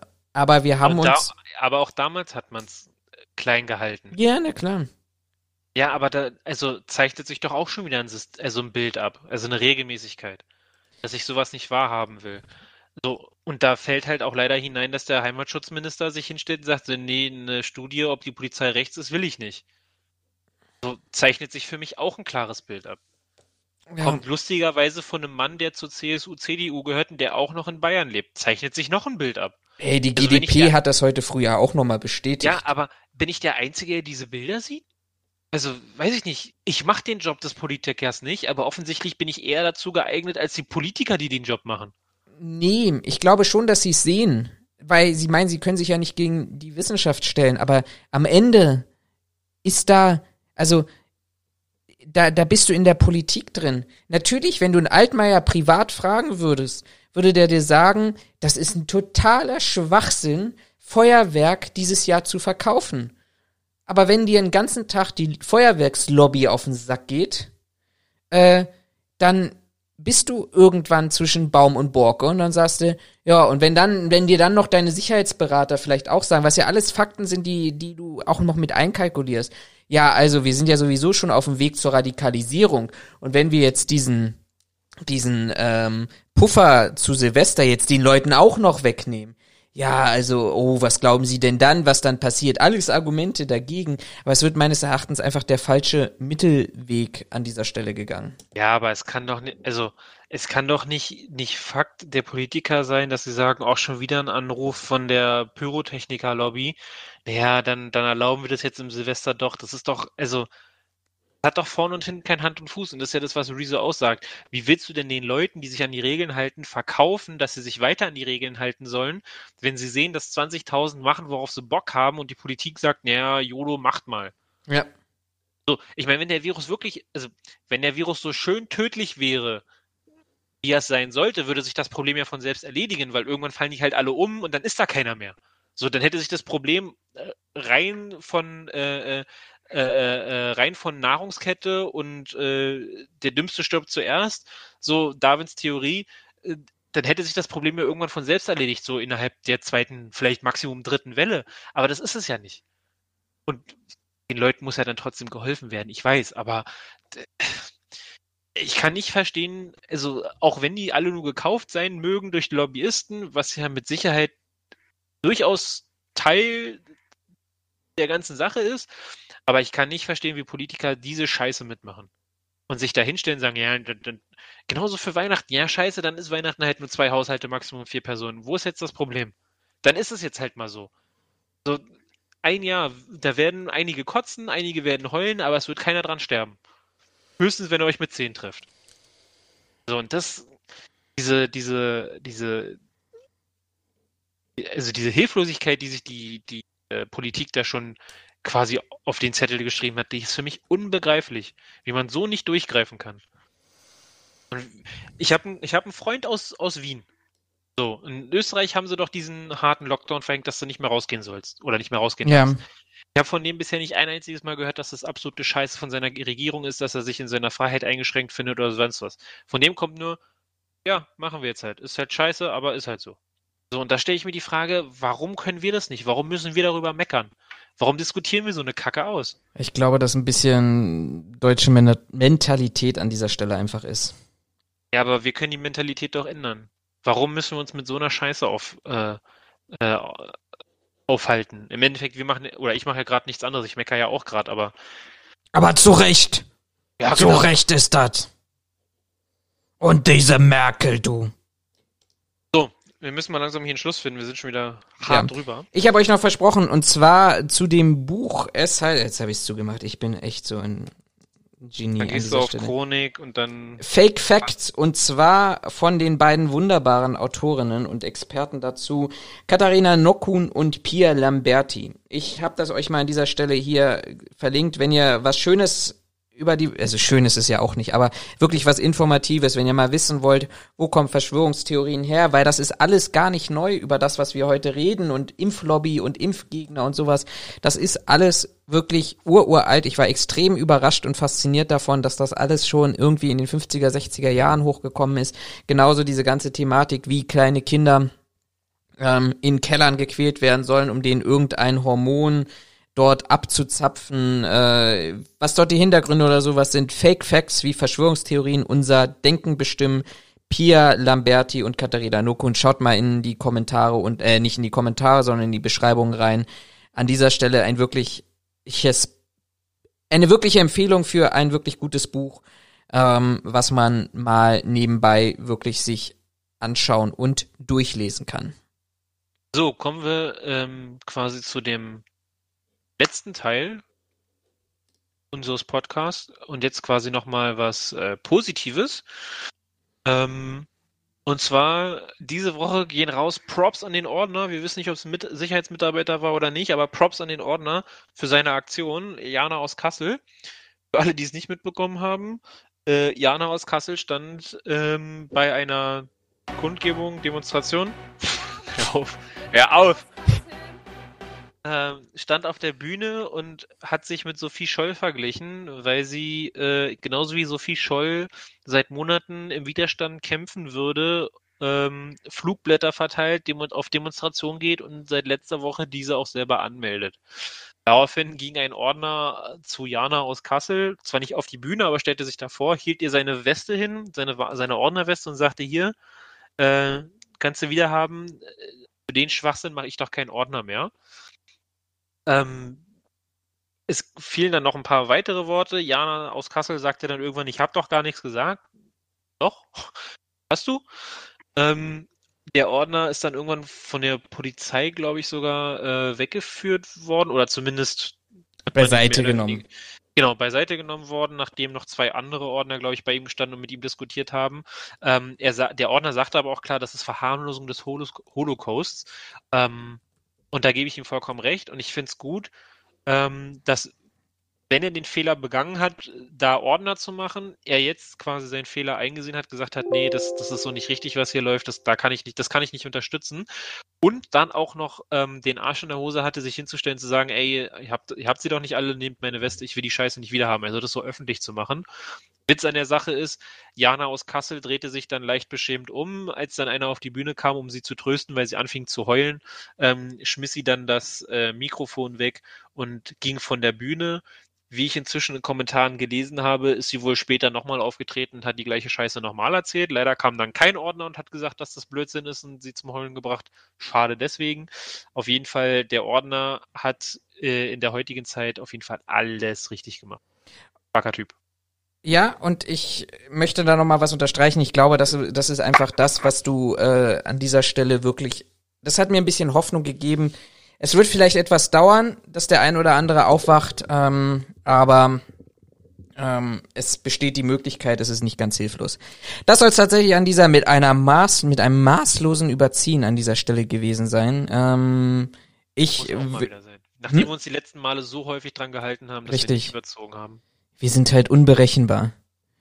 Das soll es an dieser Stelle auch gewesen sein. Ich hoffe, ihr konntet etwas mitnehmen. Schreibt in die Kommentare, folgt uns überall dort, wo ihr der Meinung seid, uns folgen zu müssen. Schreibt uns mal was Nettes, nicht nur was Böses. Ähm, bleibt gesund, tragt Maske, folgt nicht den Covidioten. Prüft doch mal den ein oder anderen Fakt, den ihr an dieser Stelle hier hört oder seht oder der euch einfach in eurem Alltag begegnet. Und vor allem bleibt gesund und denkt mal über Weihnachten ein bisschen nach. Wie mein, wie mein Studienkollege immer gesagt hat, haut rein, bleibt geil, Küsschen aufs Nüsschen. Bis dann, ciao, ciao. Tschüss.